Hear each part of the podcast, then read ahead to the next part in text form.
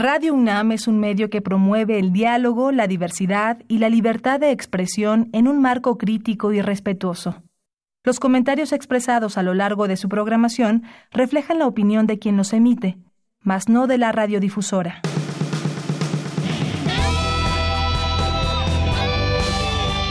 Prisma RU. Relatamos al mundo.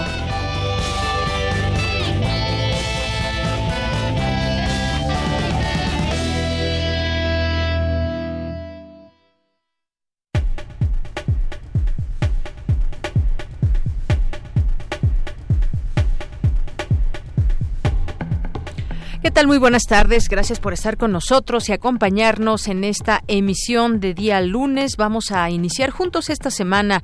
Hoy es lunes 26 de agosto del año 2019. Como siempre, un gusto estar aquí con todos ustedes. A nombre de todo el equipo, les saludamos. Yo soy Deyanira Morán y además lo invitamos a que se quede con nosotros. De aquí a las 3 de la tarde tendremos información universitaria de México y del mundo. Tendremos nuestras secciones acostumbradas de los días lunes. Tendremos también eh, algunas entrevistas que proponemos para este día, algunas invitaciones, por supuesto, y pues además ya arranca este ciclo escolar 2019-2020 hoy para miles de escuelas, esto en educación básica, sin contratiempos hasta eh, donde se supo, serán más de 25 millones de alumnos los que ya serán eh, atendidos por más de un millón de maestros en las escuelas, los que regresan a clases en 236 mil planteles, algunos de ellos todavía con, eh, con algunas afectaciones por el sismo del pasado 2017, de 19 de septiembre de ese año, y todavía pues están ahí haciendo los diagnósticos y con posturas a las escuelas que resultaron afectadas, pero hoy inicia eh, formalmente el ciclo 2019-2020. Por cierto que también el, presidente López Obrador también ya a partir de este domingo inició la campaña de difusión de spots sobre las acciones de gobierno federal rumbo a su primer informe de gobierno.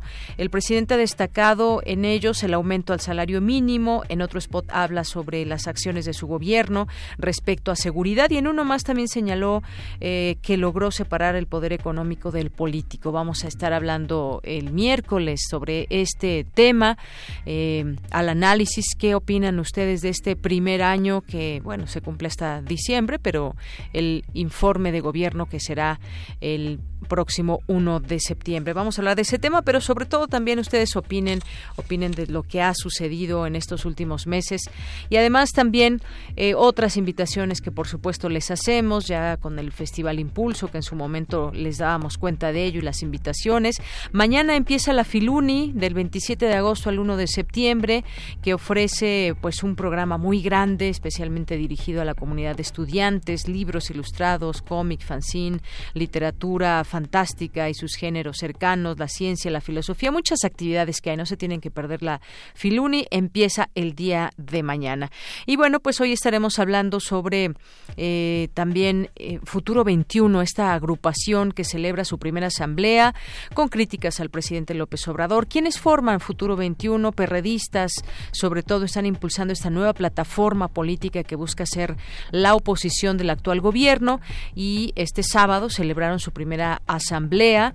Hay varias caras conocidas en este en este grupo de Futuro 21. Están el exsecretario de Salud José Narro, está Gabriel Cuadri, está eh, Purificación Carpinteiro, están lo, de los perredistas están los llamados del bloque de los chuchos, Jesús Zambrano, Jesús Ortega, entre otras personas que están ahí formando parte de este grupo. Vamos a hablar con Álvaro Delgado, que es analista y periodista en este espacio para hablar del tema. Vamos a tener también aquí en cabina al doctor Federico Hernández Pacheco, que es coordinador de la biblioteca, doctor Jorge Carpizo, del Instituto de Investigaciones Jurídicas, y nos va a platicar sobre el segundo encuentro internacional de bibliotecas jurídicas y la primera reunión del Foro Regional de Bibliotecarios Jurídicos. Así que, eh, pues aquí lo esperaré por supuesto. Vamos a tener en Cultura una entrevista con Mariana Gándara, coordinadora de la Cátedra Bergman. Vamos a tener también en la segunda hora al maestro Juan Manuel Romero Ortega, titular de la Coordinación de Innovación y Desarrollo. ¿Cuáles son esos lineamientos de, de transferencia y tecnología? Es una plataforma muy detallada que, pues, el conocimiento que se genera desde dentro de la UNAM, cómo, cómo lo proyectamos hacia el exterior. Hablaremos de esto. Hoy hay cartografía RU con Otto Cázares y las actividades de la sala Julián Carrillo con Montserrat Muñoz, como todos los lunes. Así que no se lo pierdan. Desde aquí, relatamos al mundo. Relatamos al mundo. Relatamos al mundo.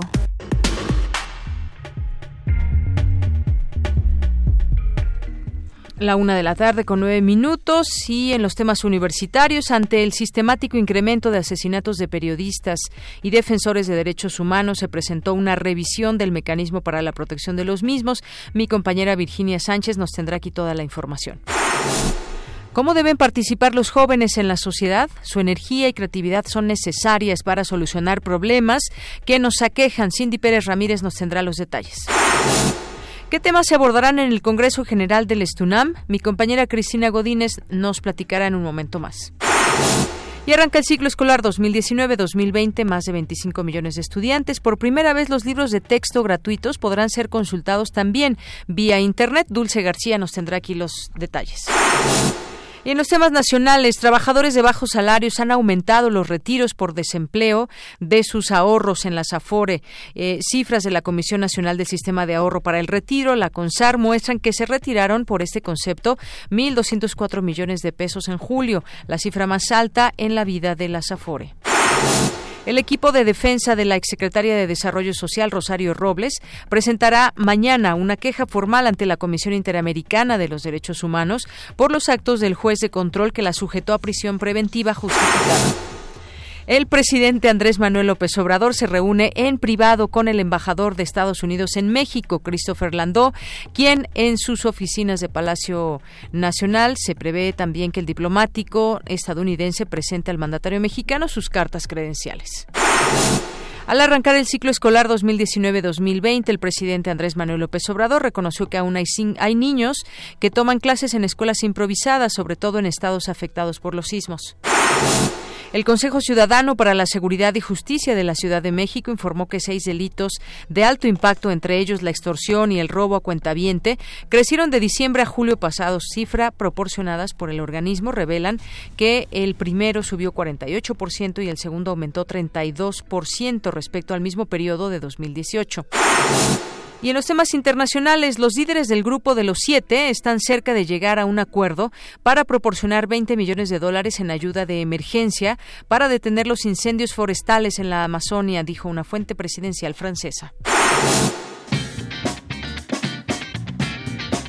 Hoy en la UNAM, ¿qué hacer y a dónde ir? La Dirección General del Deporte Universitario convoca a los alumnos de la UNAM que estudian en el turno vespertino interesados en el fútbol americano, nacidos en 2001, 2002 y 2003, a integrar el equipo Coyote CU de categoría juvenil. Los entrenamientos son de lunes a viernes de 9 a 12 horas en el campo 4 de Ciudad Universitaria. Consulta la convocatoria completa en www.deporte.unam.mx. No te puedes perder el especial 105 años del natalicio de Cortázar. Disfruta de la vida y obra de este escritor argentino, considerado uno de los autores más innovadores e importantes de su tiempo por crear una nueva forma de hacer literatura en el mundo hispano. Disfruta de este especial que TV UNAM ha preparado para ti. Sintoniza hoy el canal 20.1 de televisión abierta en punto de las 18.30 horas. Si lo prefieres, puedes disfrutar de la cinta La agonía y el éxtasis. Durante la época del Renacimiento italiano, a principios del siglo XVI, el Papa Julio II encarga a Miguel Ángel pintar el techo de la capilla Sixtina. En esta cinta, el artista rechaza el trabajo. El Papa lo obliga a aceptarlo, pero Miguel Ángel destruye su obra y huye de Roma.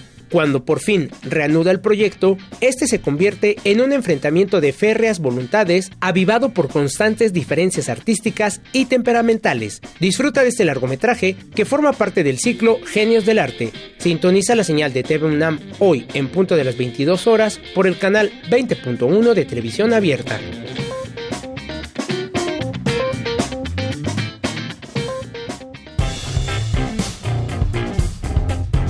Campus RU. Una de la tarde con 13 minutos, entramos a nuestro campus universitario de este día. En la Facultad de Ciencias Políticas y Sociales tiene lugar el Congreso Internacional Prealas 2019. Mi compañera Cindy Pérez Ramírez ha seguido este evento y nos tiene la información. Adelante, Cindy. ¿Qué tal, Deyanira? Es un gusto saludarte. Muy buenas tardes. En el marco del Congreso Internacional Prealas México 2019, Emergencia Civilizatoria y Nuevo Sentido Histórico, celebrado en la Facultad de Ciencias Políticas y Sociales, estuvo presente el ex rector de la UNAM. Previo a su participación, la directora de esa entidad académica, Angélica Cuellar, habló de la importancia del encuentro en una época convulsa e incierta. La crisis de los llamados gobiernos progresistas abrió un nuevo panorama por un lado, el retorno del conservadurismo y por el otro, un proceso de emergencia de movimientos sociales que surgen de la profundización de esta crisis civilizatoria. Al respecto, México ofrece interesantes insumos para la discusión de cara a los desafíos regionales, sobre todo ante el nuevo escenario político nacional, en torno al cual existen visiones y expectativas diversas para enfrentar un país azotado en las últimas décadas por la violencia, la desigualdad, la corrupción y el autoritarismo. En su intervención, Pablo González Coazanova, doctor honoris causa por la UNAM, habló del sistema de dominación y acumulación, el capitalismo. Al hablar del sistema de dominación y acumulación, estoy hablando de la vinculación entre el poder y la economía, entre eh, los estados eh, los grandes estados imperialistas y eh, las redes que tienen con el mundo económico a partir de sus vínculos con las corporaciones. Entonces, el, el, mundo yo creo lo entendemos mucho más si vemos esta unión entre el poder y las corporaciones. Deyanira, el profesor e investigador emérito de la UNAM, se refirió al despojo tratado por Adam Smith en su libro sobre las riquezas de las naciones. De modo que desde el nacimiento mismo de la teoría del valor aparece el problema de la explotación en la fábrica y del despojo en los pueblos, las naciones. Nada más que en el pensamiento crítico a lo largo del 19 y 20 y 21, con ya en este último con excepciones notables, el actor principal de la liberación es el trabajador y no el pueblo. En eso van a pensar eh, los teóricos, marxistas o no, de la liberación pero nunca adquirió tanta importancia como hoy la tiene. Hoy ya es inconcebible pensar en un cambio histórico del sistema sin dos personajes, los pueblos y los trabajadores. Este Congreso Internacional Prealas México 2019, Emergencia Civilizatoria y Nuevo Sentido Histórico, continuará hasta el 29 de agosto. Hasta aquí mi reporte. Muy buenas tardes. Gracias, gracias Cindy por esta información. Vamos ahora con mi compañera Cristina Godínez, Política Nacional, Política Laboral y la nueva Ley Federal del Trabajo serán algunos de los temas que se discutirán en el próximo Congreso General del Estunam. Adelante, Cristina. ¿Qué tal, Deyanira? Un saludo para ti y para el auditorio de Prisma RU. En tres días de trabajo, los delegados administrativos y académicos que asistirán a este Congreso General Ordinario tendrán la oportunidad de discutir y analizar las distintas problemáticas laborales para definir la línea política que seguirán de aquí a 2020. Entre los principales ejes de este Congreso está el fortalecimiento de la UNAM, el fortalecimiento de la unidad interna y el resguardo del contrato colectivo de trabajo. Es el ingeniero Agustín Rodríguez, secretario general del STUNAM. También vamos a tener la posición muy puntual sobre el presupuesto para las universidades públicas. Todos los tiempos en que hemos tenido oportunidad, hemos manifestado que el presupuesto para las universidades públicas no es una, un gasto, sino es una inversión del gobierno federal, del Estado, para que las universidades públicas se desarrollen no podemos más que hacer patente nuestra preocupación por ese aviso que hace el secretario de Educación Pública en el sentido de mantener el presupuesto de este año con un incremento de la inflación. No es suficiente. Rodríguez Fuentes señaló que hay 10 universidades autónomas al borde del quiebre financiero, por lo que el gobierno está obligado a generar un fondo de rescate, así como un desarrollo económico distinto al que se tiene en la actualidad, y externó su preocupación por el insuficiente presupuesto que se destina a las universidades públicas y a la investigación científica. Un pueblo sin investigación es un pueblo que está condenado al subdesarrollo permanente y solamente a generar condiciones de mano de obra para presentarla como mano de obra barata en el sector productivo.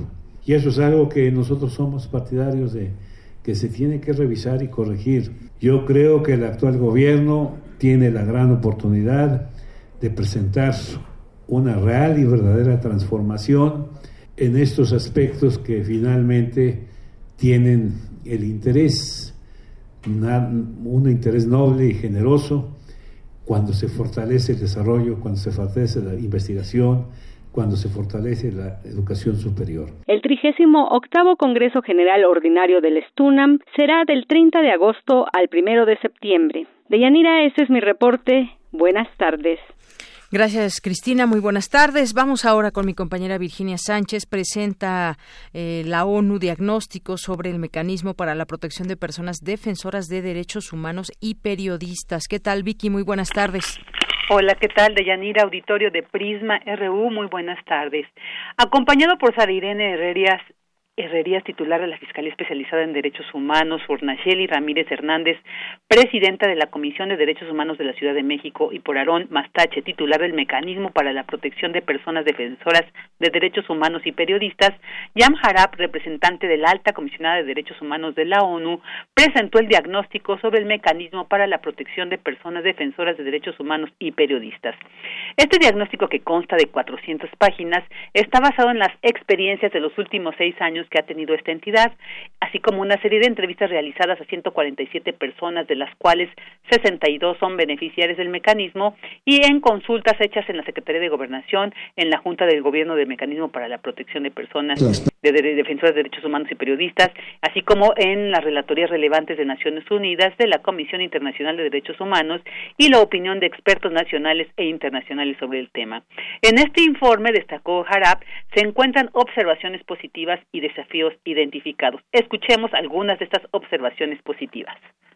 Las personas beneficiarias del mecanismo dicen que siguen vivas gracias a la protección brindada por el mecanismo. Otros aspectos positivos, la participación de la sociedad civil, el mencionado espacio de organizaciones de sociedad civil, también un elemento fundamental para su desarrollo y también se mostró que la ley que rige el funcionamiento del mecanismo, si es una buena ley, es un marco legal suficientemente sólido para poder pasar de un sexenio a otro y suficientemente flexible para facilitar el desarrollo del mecanismo. Y mencionamos también a nivel local el plan de contingencia de Chihuahua como ejemplo de buena práctica desarrollado con el mecanismo próximo. En cuanto a los desafíos presentados, presentados en varias dimensiones, se encuentran los referentes al compromiso político que dijo se pueden demostrar a nivel interno y externo. Escuchémoslo.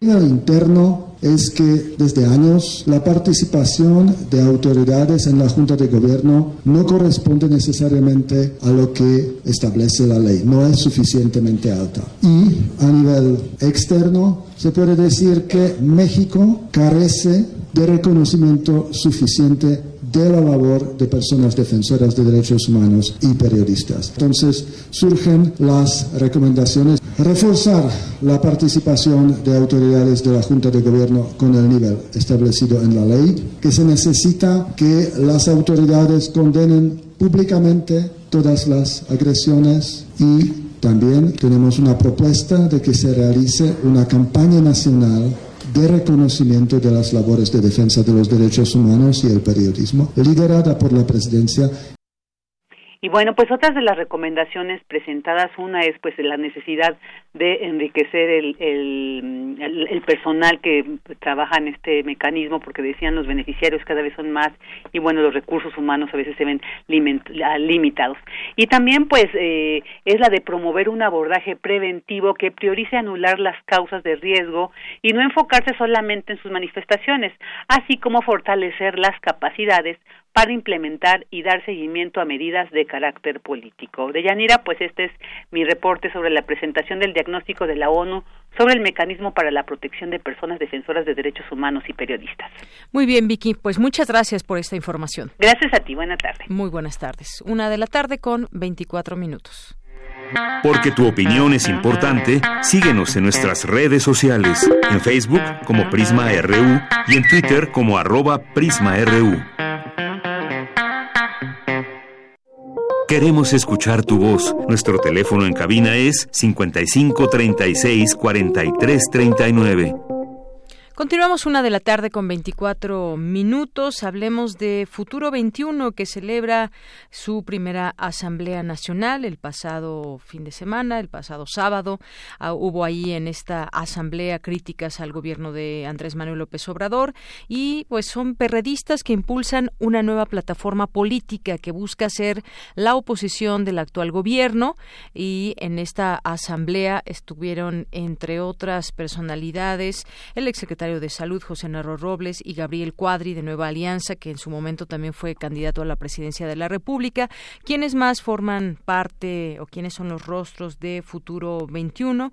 Bueno, pues entre los que se pueden eh, identificar hasta el momento. Está Miguel Ángel Mancera, eh, está Gabriel Cuadri, decíamos, Silvano Aureoles, gobernador de Michoacán, eh, decíamos también acerca del exsecretario de Salud y exrector de la UNAM, José Narro, los perredistas Jesús Ortega, Jesús Zambrano y Karen Quiroga. También forman parte de esta nueva corriente la senadora y diputada Angélica de la Peña, el ex jefe delegacional Demetrio Sodi, la ex candidata a la jefatura de la Ciudad de México, Purificación Carpintero, la periodista Ruth Zabaleta, Fernando Belauzarán, Cecilia Soto, Rubén Aguilar, Beatriz Pajés, eh, que recientemente renunció al PRI, y se habla de que tiene aliados a miembros de la comunidad científico-académica y periodística, como el escritor Bernardo Barranco, según dice esta nota de Milenio, la periodista Tere Vale, además de Fluvio Ruiz, Julieta Fierro, Alma Maldonado, entre otros. Bueno, hablemos de este tema y lo que significa eh, Futuro 21 en el escenario político. Ya está en la línea telefónica el analista y periodista Álvaro Delgado. ¿Qué tal Álvaro? ¿Cómo estás? Muy buenas tardes. Muy buenas tardes, Deyanira. Muy buenas tardes a tu auditorio. Estoy a tus órdenes. Pues estábamos platicando y ponía yo en contexto esta nota sobre formato, no, Futuro 21, perdóname, sobre Futuro 21, eh, que celebró ya su primera asamblea. Pues, ¿qué te parece esta conformación? Yo no, me queda todavía claro si el PRD va a ceder ya su registro a este grupo que se convierte en un grupo político, Futuro 21, pero, pues bueno, ya hemos visto ahí algunas caras, eh, pues que han tenido alguna trayectoria ya en la vida política. ¿Qué te parece? Esta conformación formal y ya su primera asamblea? Mira, en primer lugar, efectivamente, yo creo que ya es eh, son las exequias de, del PRD, los funerales del PRD, al proclamar eh, el principal documento de esta agrupación denominada Futuro 21, que el PRD ha puesto a disposición su registro, pues en los hechos lo que está afirmando es que el PRD ha muerto y que sobre sus restos se va a edificar una nueva formación política por quienes le dieron muerte al PRD, es decir, los promotores de Futuro 21 son pues los que han usufructuado en los años recientes eh, las posiciones cada vez menores de el PRD y se plantea dar lugar a una nueva formación supuestamente más amplia que trascienda al propio PRD, pero el registro del PRD va a ser, digamos que, el instrumento para este proyecto que tiene una visión bastante corta, su nombre mismo lo indica, Futuro 21, está, es decir, está pensando, eh, están pensando sus promotores en las elecciones intermedias del 2021, naturalmente en la idea de participar electoralmente con el registro del PRD. Entonces, pues sí, además de la muerte ya en los hechos del PRD al cumplir justamente 30 años de su fundación, eh, muere para dar lugar a Futuro 21 con los mismos que lo han matado. Así es. Y, de aquí, Álvaro, se puede hablar de una diversidad, y me refiero a diversidad porque vemos a gente de distintos partidos o que ya renunciaron a algún partido político y que quizás en este momento pues no tienen algún cargo en específico, son varios los que están así. ¿Se puede pues hablar de una diversidad entre sus filas? No, digo, es una, son los mismos. Eh, son residuos del PRD y residuos del PRI. Eh, los del PRD claramente son los chuchos, son los que eh, las, los años recientes han usufructuado al PRD, se han beneficiado de él y han terminado por eh, reducirlo a su mínima expresión y ahora son los que declaran su muerte para que sobre los despojos se genere una nueva eh, formación con los residuos de otros que nunca tampoco como los chuchos han ganado nada.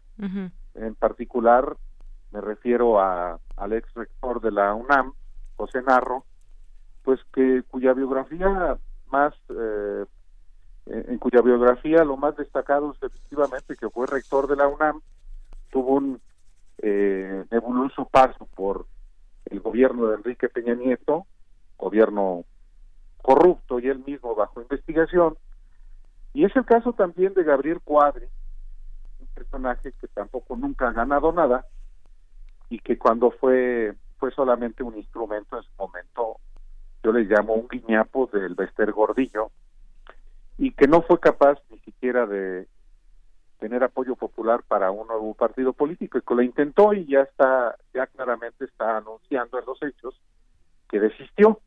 Entonces, hay personajes, además de ellos, como Purificación Carpinteiro, que después de haber sido funcionaria del gobierno de Felipe Calderón, pues eh, se ha embarcado en varias aventuras para ganar absolutamente nada. Eh, hay personajes que han estado en el lo mismo en el PRD que en el PAN, como Demetrio Sodis de, de, la Tijera, como Ricardo Pasco, eh, pues personajes, la verdad, bastante menores, que pues buscan ahora con un discurso eh, de contrapeso al proyecto de López Obrador y su partido o su coalición, eh, generar pues una opción a los ciudadanos. Eh, eventualmente lo importante no serán las figuras porque no claramente no tiene. Puede ser el discurso de que enarbola esta agrupación que dice que pues eh, hay una eh, restauración autoritaria. Y bueno si efectivamente esta hay mexicanos que compran ese discurso pues eventualmente en las elecciones de 2021 pueden tener algún respaldo popular. Así es. Y bueno, Futuro 21 asimismo se describe como la agrupación política preparada para la defensa de la institucionalidad democrática con miras a 2021. Hay que recordar también que julio pasado ya celebró foros de distintas temáticas y, bueno, ya empezábamos a ver quiénes conforman eh, Futuro 21. Y bueno, pues el caso es que hoy ya los vemos mm, de una manera mucho más conformada, con asamblea, con algunas agrupaciones. Ellos también en su Twitter dicen que eh, muchos creen que pueden controlar al populismo, moderar sus excesos, el Estado y la nación están a la deriva, sin proyecto y critican pues básicamente al, eh, al presidente Andrés Manuel López Obrador. Tú ponías un tuit interesante, Álvaro, en torno a todo esto, donde decías que si los promotores del partido eh, que sustituirá a lo largo, a lo que queda del PRD, Futuro 21, logran convencer a los ciudadanos de que México es un caos con López Obrador, ganarán la mayoría de la Cámara de Diputados en 2021 y la presidencia en 2024 con Gabriel Cuadri como candidato. No, y lo dije sin sarcasmo, sin ser Yo te iba a preguntar ¿eh? si fue con sarcasmo o no. Incluso te contesté por ahí el tuit, pero pues esto sonaría un poco a sarcasmo, ¿no? No, no, no, no, Sí, eh, si nos logran convencer. Sí, o sea, si, si, si, los, si los mexicanos, eh, después de, de, de ver la manera en cómo gobierna López Obrador y, y su partido en las cámaras del Congreso, en los gobiernos estatales, este, se dan cuenta de que efectivamente, como dice Futuro 21, hay una involución autoritaria, si se atenta contra las instituciones democráticas, si lo único que eh, va a prevalecer es un populismo intolerante, eh, entonces, pues muchos mexicanos, este, eh, si piensan igual, pues claro que les van a dar su voto, le van a dar su voto a esta a esta iniciativa y eventualmente en las elecciones del 2021 pueden tener una enorme fuerza, tanta como en 2024 llegar a la presidencia. eh, eso eso es eso es real, vaya, esa es una posibilidad. Sí, claro, podría suceder si las cosas salen tan mal. suceder. Eh, eso, eh, eso, esa es una posibilidad, pues porque efectivamente en, en una eh, en un país como México, eh, donde hay elecciones, precisamente para elegir a representantes y a gobernantes, pues los mexicanos, si están convencidos de eso, van a darle su respaldo a un proyecto como este. Eh, la verdad es que no veo eh, hoy que exista esa posibilidad, pero tampoco hay que descartarla. Yo creo que estos eh, miembros de, del PRD, de otros partidos que ahora se están agrupando con este proyecto, no solamente están en su derecho, lo digo, eh, insisto, sin sarcasmo, sino como parte del pluralismo que hay en este país. Hay gente que no está satisfecha con los partidos que existen y está formando otros. Hay gente que está eh, poniendo a disposición de otro proyecto o el registro, como es el caso del PRD. Y ya hay posibilidades de que eh, de esta formación Futuro 21 pueda eh, generarse por ejemplo, pienso eh, iniciativas importantes en contra de la lucha en contra de la corrupción, eh, la elaboración de políticas públicas para para la igualdad y la equidad en este país.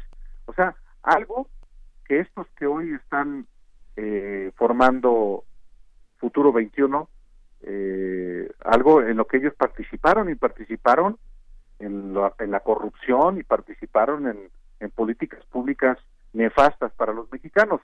Eh, ojalá que puedan articular algo más que candidaturas plurinominales, como me temo que es su objetivo.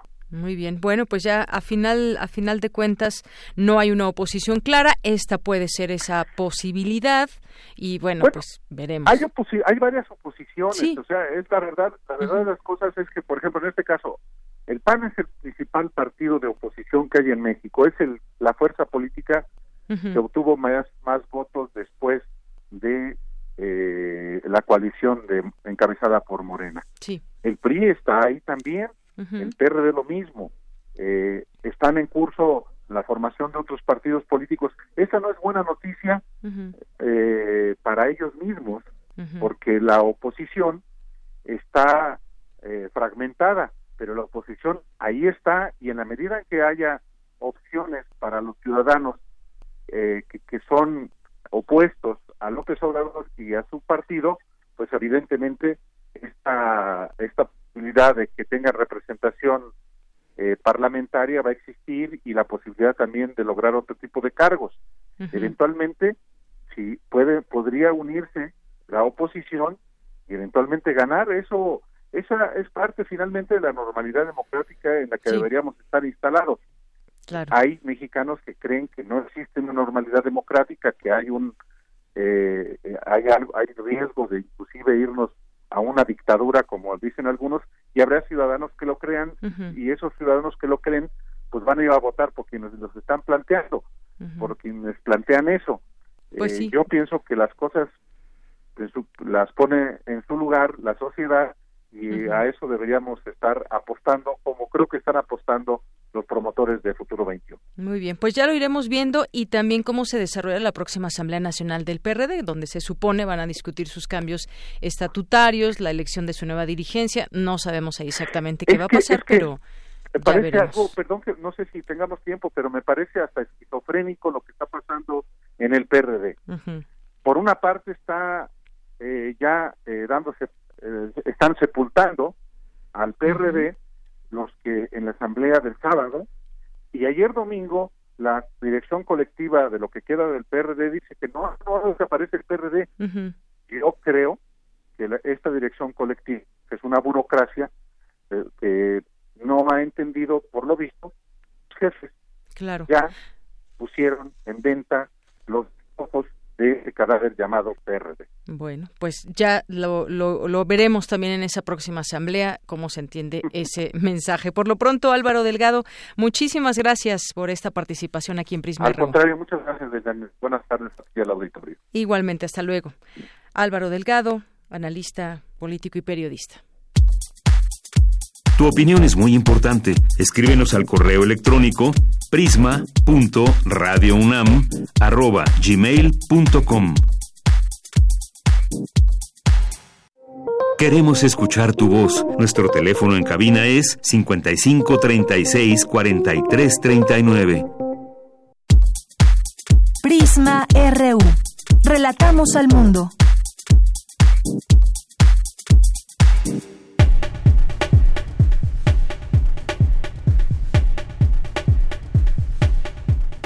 Es la una de la tarde con 40 minutos y recibimos aquí en la cabina de FM de Radio UNAM en el programa de Prisma RU al doctor Federico Hernández Pacheco, que es coordinador de la biblioteca doctor Jorge Carpizo del Instituto de Investigaciones Jurídicas. Doctor, bienvenido, muy buenas tardes. Muchas gracias, Ruth, nuevamente por esta invitación. Soy de Yanira.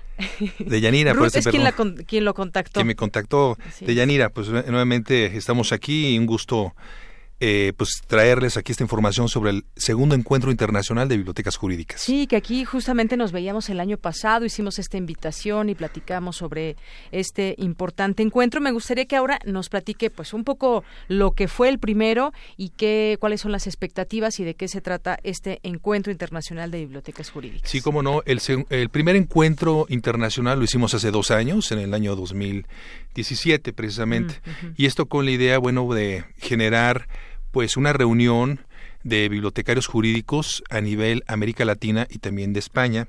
En aquella ocasión invitamos, también se interesó mucho gente de Estados Unidos, dado que el panorama de las bibliotecas jurídicas es muy extenso.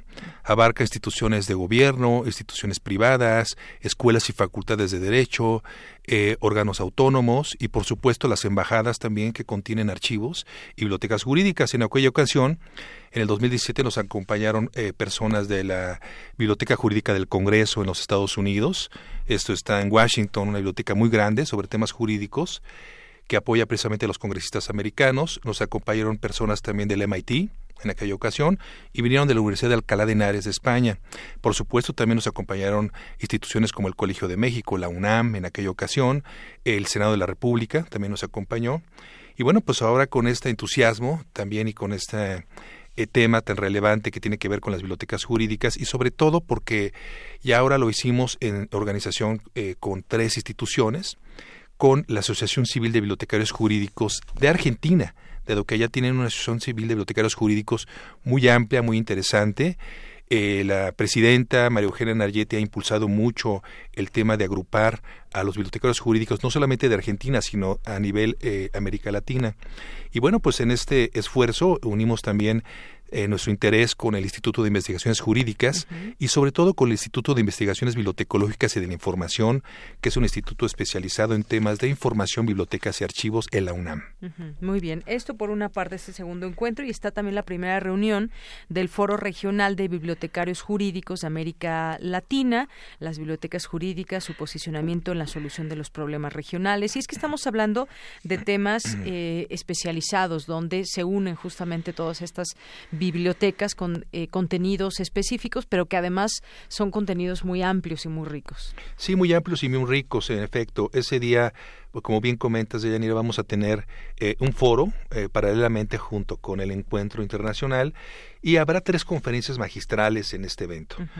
habrá seis mesas redondas también donde se tratarán temas, por ejemplo, sobre las tendencias internacionales en materia no solamente de bibliotecas, sino también de archivos y de información jurídica, que es muy extensa y muy amplia.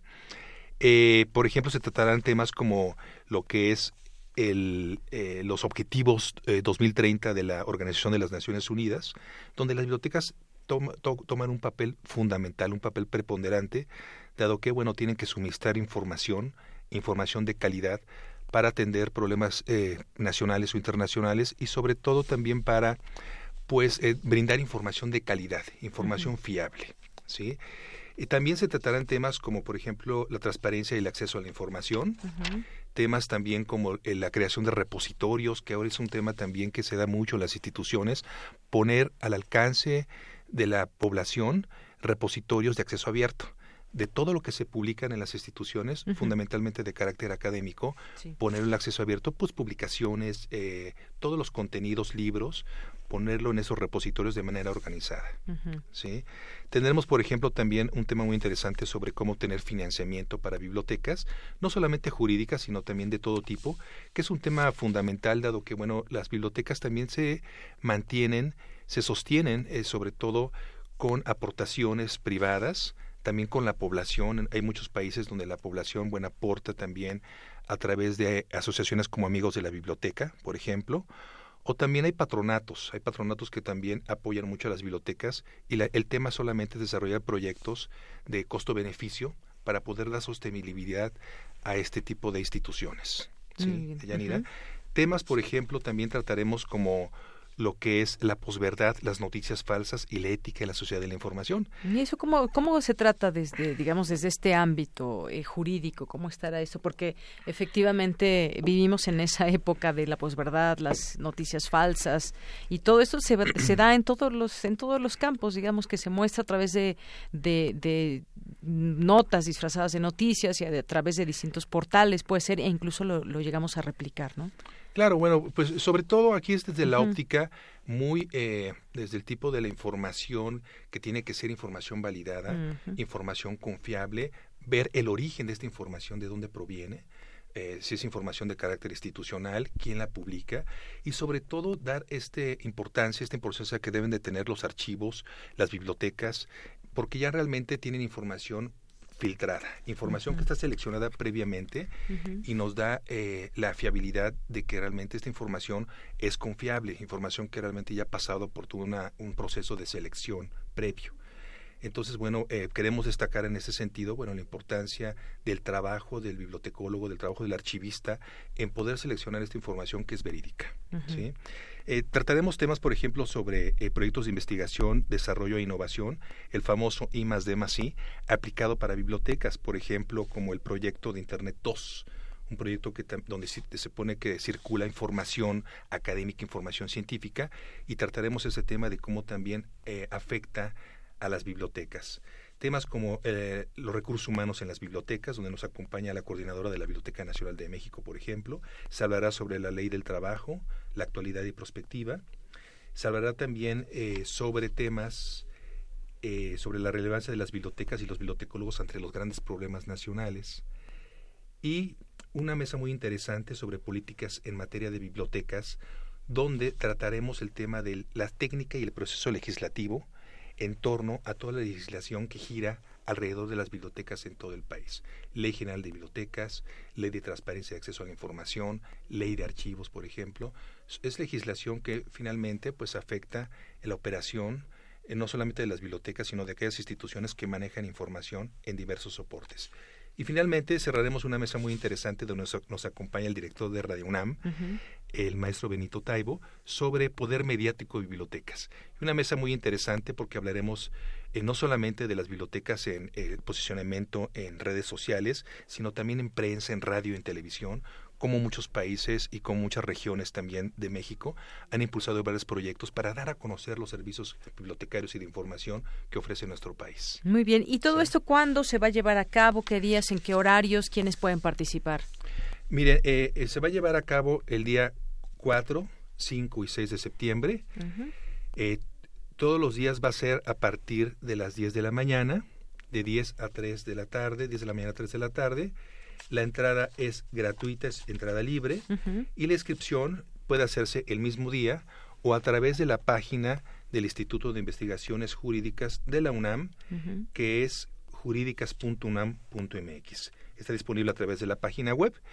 Y es importante mencionar que también tendremos un foro de estudiantes eh, el jueves 5 por la tarde, estudiantes de bibliotecología, eh, en, eh, licenciatura a nivel licenciatura a nivel posgrado, bibliotecología y estudios de la información, y se darán talleres durante todo el evento, eh, talleres sobre información digital, sobre libros, revistas electrónicas, repositorios, por diversas instituciones que van a apoyarnos en temas jurídicos y pueden entrar gratuitamente también a estos talleres eh, durante el evento. Muy bien, bueno, pues aquí ya tenemos toda esta información, eh, el horario, dónde, cuándo se llevará a cabo, ya es la próxima semana, días 4, 5 y 6 de septiembre, para que aprendamos más sobre todo esto que tiene que ver con eh, bibliotecas jurídicas y todo lo que hay, todos los temas que ya nos acaba de exponer y que nos viene a invitar desde aquí, desde estos micrófonos de Radio UNAM. Pues doctor, no me resta más que agradecerle, no sé si quiere agregar algo más. Pues miren, nada más que en efecto, nos acompañan instituciones como el órgano garante de acceso a la información de Buenos Aires, la Asociación Civil de Bibliotecarios Jurídicos de Argentina, nos acompaña la Cámara de Diputados del H Congreso de la Unión de México, el Consejo de la Judicatura Federal de México, la Dirección General de Bibliotecas de la UNAM, eh, por supuesto Radio UNAM nos acompaña, la Unión de Bibliófilos de España, la Universidad Complutense de Madrid, la Universidad de Alcalá de Henares, el posgrado de la Facultad de Contabilidad de Administración, entre otras instituciones. Realmente es un evento, pues, que quiero agradecer también a reúne a muchas instituciones eh, muchas instituciones de Yanira y a mis colaboradores de la biblioteca del instituto el apoyo a los directores tanto del instituto de investigaciones jurídicas como del instituto de investigaciones bibliotecológicas de la información que nos han apoyado siempre en temas de bibliotecas que es un tema relevante todavía en estos tiempos muy bien pues doctor le agradecemos mucho su presencia aquí y esta invitación por supuesto que ya también está en nuestras redes sociales Yanira muchas gracias por la invitación gracias doctor muy buenas tardes hasta pronto hasta pronto doctor Federico Hernández Pacheco coordinador de la biblioteca, doctor Jorge Carpizo, del Instituto de Investigaciones Jurídicas de la UNAM. Relatamos al mundo. Relatamos al mundo. Porque tu opinión es importante, síguenos en nuestras redes sociales, en Facebook como Prisma RU y en Twitter como arroba PrismaRU.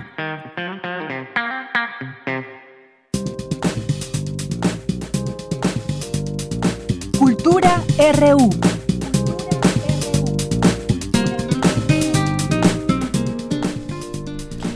Ya continuamos aquí en la sección de cultura. ¿Qué tal, Tamara Quiroz? Muy buenas tardes. Deyanira, muy buenas tardes a ti y a todos aquellos que siguen con nosotros en sintonía de Radio UNAM, en sintonía de Prisma RU. En este lunes ya, ya casi se termina agosto. Bueno, eso siento yo, ¿verdad? Pero todavía falta una semana. Esta semana le damos el, el adiós a agosto. Así es, Deyanira. Y bueno, para iniciar esta semana queremos compartirles información universitaria. Les cuento que el próximo miércoles 28 de agosto se entregará la medalla cátedra Berg 2019. Y para darnos todos los detalles de este galardón, pues invitamos a Mariana Gándara. Era ella, además de directora, dramaturga, gestora y docente, es coordinadora de la cátedra Igman Bergman en cine y teatro de la UNAM. Mariana Gándara, siempre es un gusto recibirte en este espacio. Bienvenida nuevamente. Igualmente, Tamara, muchas gracias. No, al contrario. Oye, Mariana, a ver, eh, desde su creación, pues la Cátedra Bergman se ha consolidado como un espacio de reflexión y también de formación académica y que, bueno, tiene como, como uno de los objetivos fortalecer y ampliar la cultura cinematográfica y también teatral entre universitarios y la sociedad en general. Y para entrar un poco en contexto, me gustaría que nos contaras cómo, cuándo y por qué surge este galardón, la medalla Cátedra Bergman.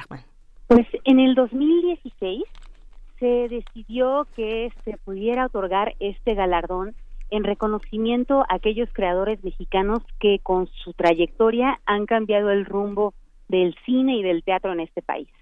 Queremos reconocer el conocimiento que se genera desde las artes, lo valioso que es, esta información y este eh, saber que se produce también desde las tablas, desde la práctica cinematográfica, y con él hemos estado celebrando el camino y la trayectoria de Alejandro Luna, Julieta Gurrola, el año pasado se le dio a Jorge Fons, y en este momento estamos preparando ya los últimos detalles para entregarle la medalla Cátedra Berman 2019 a Luisa Josefina Hernández. Excelente. Oye, creadores mexicanos, creadores que sin ellos eh, tal vez las nuevas generaciones no tendrían los espacios que actualmente tienen. Cuéntanos acerca de Luisa Josefina Hernández, dramaturga, escritora y bueno, es conocida por su labor revolucionaria del teatro mexicano. Tal cual, eso que dices, ¿no? ¿Cuáles son los creadores que abrieron camino que abrieron brecha para los que hoy en día están dedicándose al teatro en México, por ejemplo, ¿no? Este es el caso de Luisa Josefina Hernández, que recordemos que ella empieza su trayectoria de creación y universitaria en los 50 del siglo pasado, en donde era muy difícil para una mujer encontrar los espacios que ella se abrió y que a partir de eso ella es la primera mujer que es becada por el Colegio de Escritores Mexicanos, la primera mujer que se vuelve profesora emérita de la Facultad de Filosofía y Letras, y además es quien en México ha generado una teoría dramática que hoy en día es piedra angular de cómo pensamos el teatro en este país. Es decir, seguramente muchos de ustedes han utilizado la palabra pieza para, para definir una obra de teatro tal, ¿no? La pieza de Chejo. Bueno, esa idea es de Luisa Josefina Hernández. Y a esta idea teórica se suman además todos sus trabajos como dramaturga, como crítica, ensayista, novelista. Estamos hablando de una mujer con 80 obras de teatro, 20 novelas y que al día de hoy, a sus 91 años, sigue escribiendo. Así es, y justo Mariana, eh, bueno, el año pasado, eh, con el, motivo del homenaje que se le hizo por su natalicio 90, la maestra Luisa hacía una observación que considero muy relevante, ¿no? Eh, la creación de un teatro crítico, que hacía falta más un teatro crítico, y bueno, en este aspecto ella reconoció y agradeció a la UNAM por ser ese espacio de experimentación teatral. Digo, y, Cátedra Bergman también es un, un espacio de experimentación, ahí tienen el aula del espectador, ¿no? Donde vamos desmenuzando junto con los actores, junto con todas estas personas que tienen que ver con el teatro, con el cine, cada una de las piezas.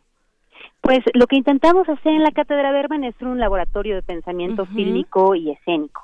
Y en ese sentido nos interesa también hacer un reconocimiento de, digamos, en los hombros de qué gigantes nos estamos parando, ¿no? Algo que es fundamental para poder hacer un análisis crítico de lo que sea es tener el lenguaje necesario para nombrar el fenómeno que uno está viendo y lo que hizo Luisa Josefina fue tal cual generar el lenguaje con el que ahora nombramos el teatro y creo que es muy importante que nuevas generaciones la descubran, la lean, la lleven a escena, se peleen con ella si quieren y generen incluso términos que ahora puedan incluirse, digamos, en este diccionario de definiciones de lo que significa el teatro en este país. Sin duda, Mariana, pues estamos de manteles largos y bueno, cuéntanos eh, la ceremonia de entrega, dónde va a ser, cuándo, quiénes participan también, porque dentro de cada ceremonia hay eh, participantes también importantes. Sí, pues fíjate que este año es eh, particularmente emocionante porque vamos a estar este miércoles a las 7 en el Museo Universitario de Arte Contemporáneo, en el MUAC, ahí en el auditorio, pero resulta que la ceremonia tiene una particularidad, que es que como la maestra Luisa Josefina, por una razón de salud, no puede acompañarnos, decidimos encarnarla, decidimos tener un gesto absolutamente teatral y pedirle a cuatro entrañables actrices que nos ayuden a hacer el papel de Luisa Josefina y a partir de textos de entrevistas, de sus memorias, de discursos, tenerla presente. Y a esto que serán Ana Valeria Becerril, Diana Sedano, Úrsula Pruneda y Margarita Sanz, quienes nos acompañen, se suman también ponentes que nos podrán eh, dar más nociones de lo que implica la obra de Luisa Josefina, tanto en su creación escénica como en la teoría y la docencia, como también la mirada que otras artes pueden generar sobre ella y incluso su vida familiar. Entonces, para eso invitamos a José Caballero, al maestro Fernando Martínez Monroy, a Mari Carmen de Lara y a David Gaitán, a que nos ayuden a aprender un poco más sobre estas distintas facetas de la maestra, a celebrarla amorosísimamente en un gesto muy cálido que queremos hacer desde la universidad a la gran maestra Luisa Josefina Hernández. Excelente, Mariana. Oye, bueno, pues el auditorio del MAC es un espacio siempre mágico y dices que es a las 7 de la noche, el 28 de agosto. Por supuesto, la entrada es libre, pero hay un previo registro, porque el cupo es limitado, por supuesto. Exactamente. Lamentablemente, tenemos un cupo limitado. Sabemos que hay muchísima gente que está interesada en la maestra, que quiere conocerla o que lleva toda la vida adorándola, porque además una cosa que es importante decir es que la maestra es absolutamente universitaria, es decir, ella ha forjado a generaciones y generaciones de creadores en este país, pero por lo mismo sabemos que se nos va a llenar, entonces les pedimos a todos los que están interesados, interesadas en asistir, que nos puedan ayudar llenando el formulario de registro que se encuentra en la página de la cátedra que es www.catedraberman.unam.mx. Excelente. Oye, Mariana, ¿y habrá alguna transmisión en vivo? Porque también hay gente que nos escucha desde otras latitudes, entonces para la gente que no vive en la Ciudad de México, ¿habrá alguna transmisión en vivo o posteriormente? Así es, Tamara, vamos a transmitirlo en vivo. Esto era muy importante porque también es la manera en la que vamos a estar en contacto con la maestra. Entonces, Descarga Cultura, que siempre nos apoyan con nuestras transmisiones simultáneas van a estar igual manera este, apoyándonos en esta ocasión. Entonces, ustedes también podrán ver la transmisión de lo que está sucediendo dentro del auditorio para quienes no puedan estar presencialmente, que todos estemos participando de esta fiesta y este golgorio en, celebración de la maestra Luisa Josefina Hernández. Sin duda es una fiesta y bueno, entonces estaremos muy pendientes el 28 de agosto a partir de las 7 de, la noche. Eh, bueno, pues estaremos muy pendientes de este gran premio, esta medalla Cátedra Bergman que le otorgan a la maestra Josefina, Luisa Josefina Hernández. Mariana Gándara, como siempre, eh, un placer platicar contigo. Muchísimas gracias por tomar la llamada. Muchas gracias a ti, Tamara. Hasta luego. Hasta luego. Deyanira, bueno, vamos a compartir más información también. Les recomendamos que sigan las redes sociales de Cátedra Bergman, también por supuesto de Cultura UNAM. Y bueno, ustedes escucharon a Mariana Gándara, coordinadora de la Cátedra Igman Bergman en Cine y Teatro de la UNAM. Por hoy me despido, les, desean que, les deseo que tengan un excelente inicio de semana. Mañana estaremos por acá a la misma hora. Muy bien, muchas gracias Tamara y muchas gracias a usted que nos escucha. Vamos a hacer una pausa, son las dos de la tarde, regresamos a la segunda hora de Prisma RU. Prisma RU. Relatamos al mundo.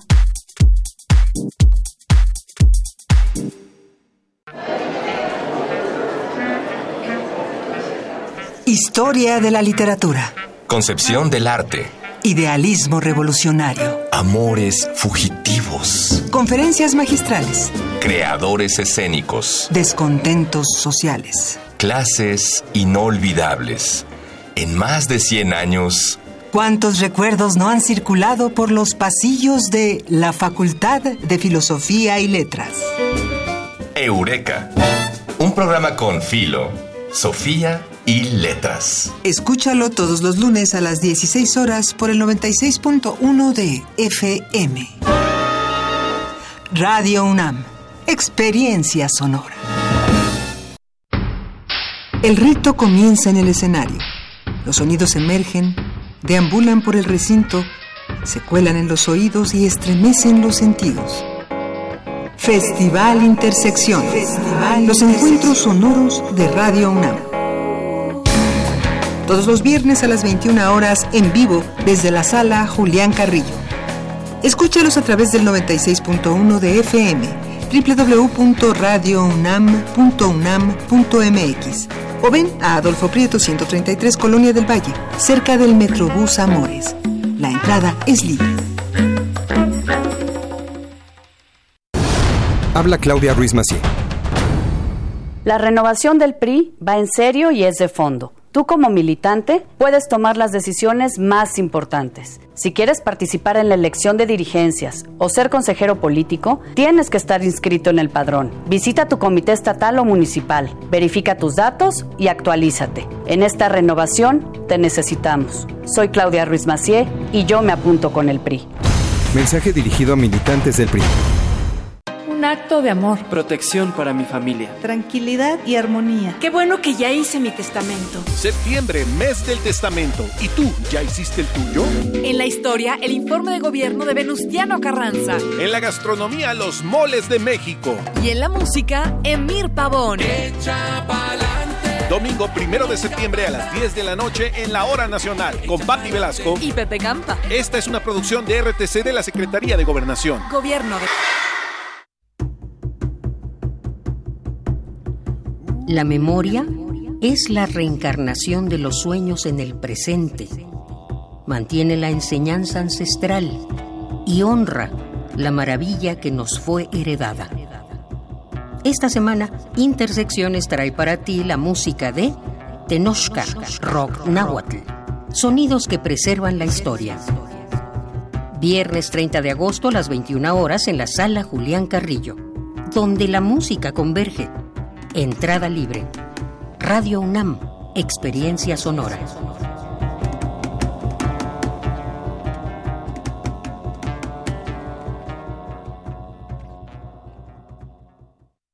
El alcoholismo es difícil de entender. Se piensa que por ser joven se puede mezclar alcohol y diversión sin medir las consecuencias, al grado de sufrir un accidente o perder la libertad.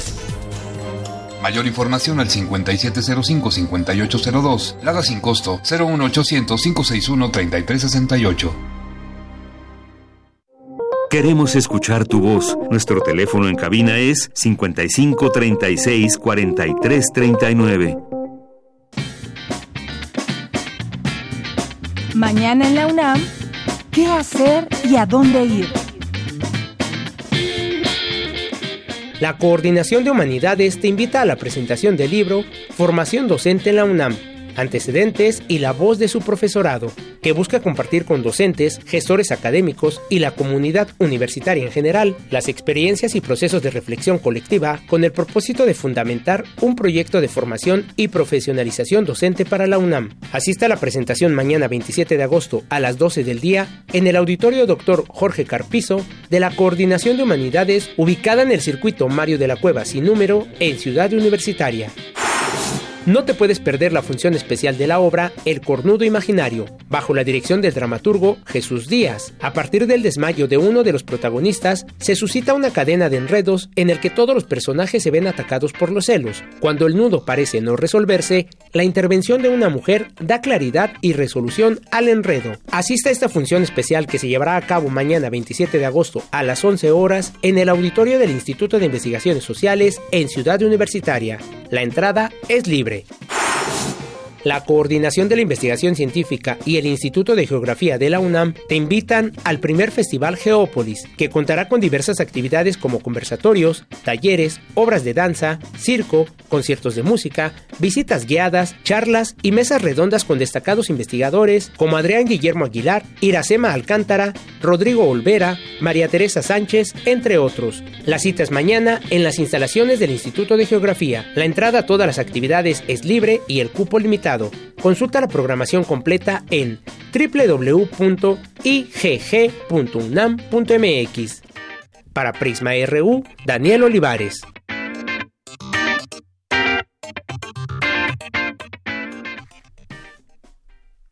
Continuamos dos de la tarde con seis minutos. Gracias por estar con nosotros en esta segunda hora de Prisma RU, aquí en el 96.1 de FM.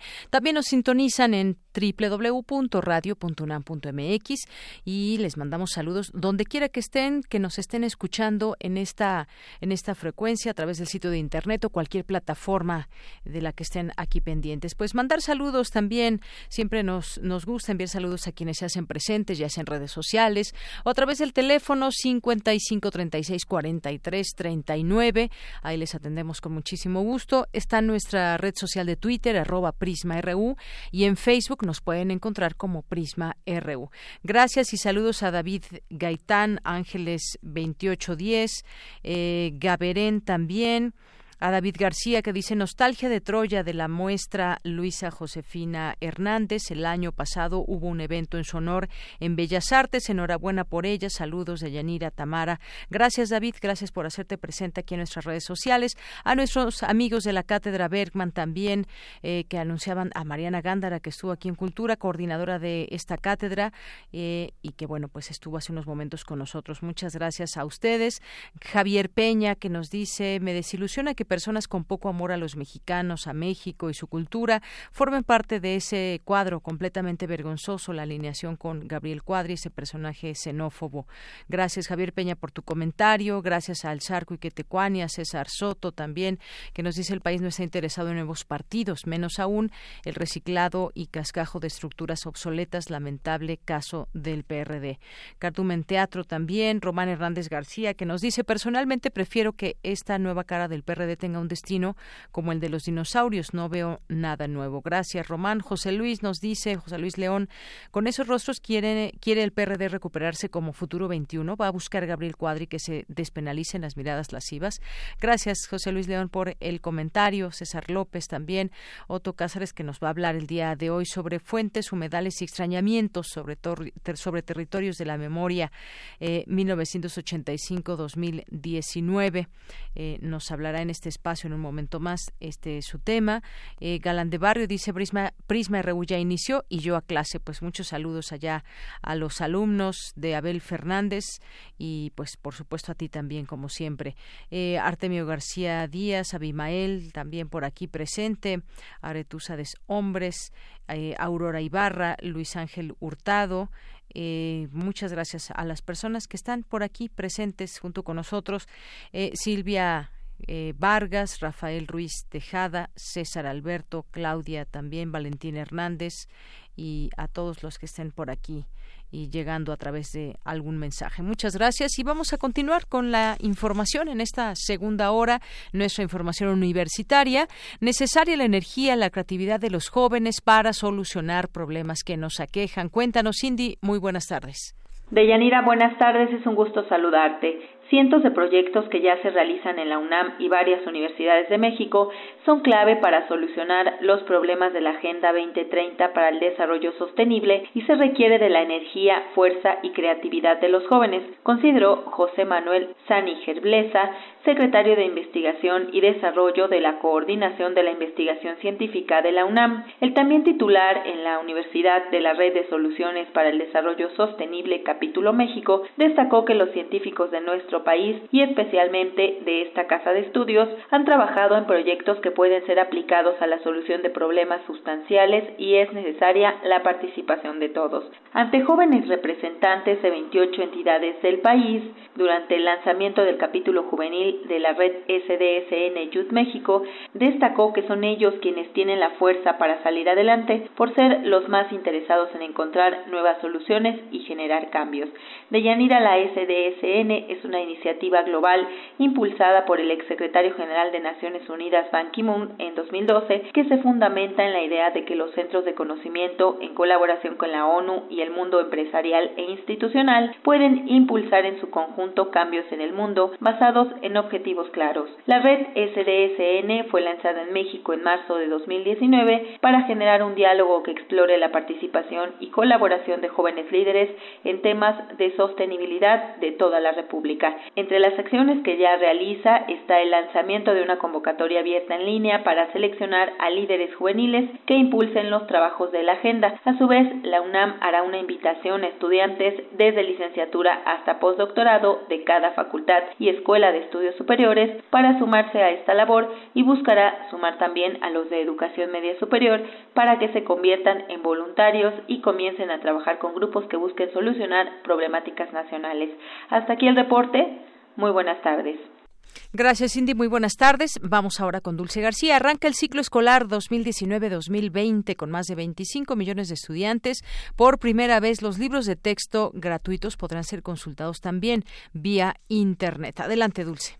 Deyanira, muy buenas tardes a ti al auditorio de Prisma RU. Este lunes comenzó el ciclo escolar 2019-2020 con un total de 25.417.980 estudiantes de educación básica y que son atendidos por 1.219.517 docentes.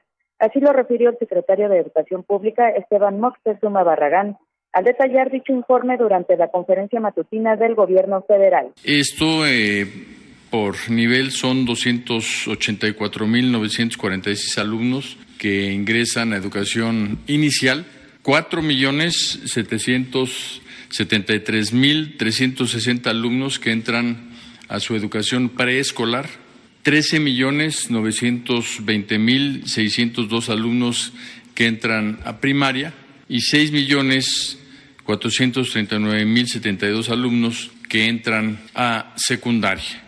De Yanira, el ciclo que hoy dio inicio se desarrollará en 232.876 escuelas, de las cuales 198.348 son públicas y 34.528 privadas.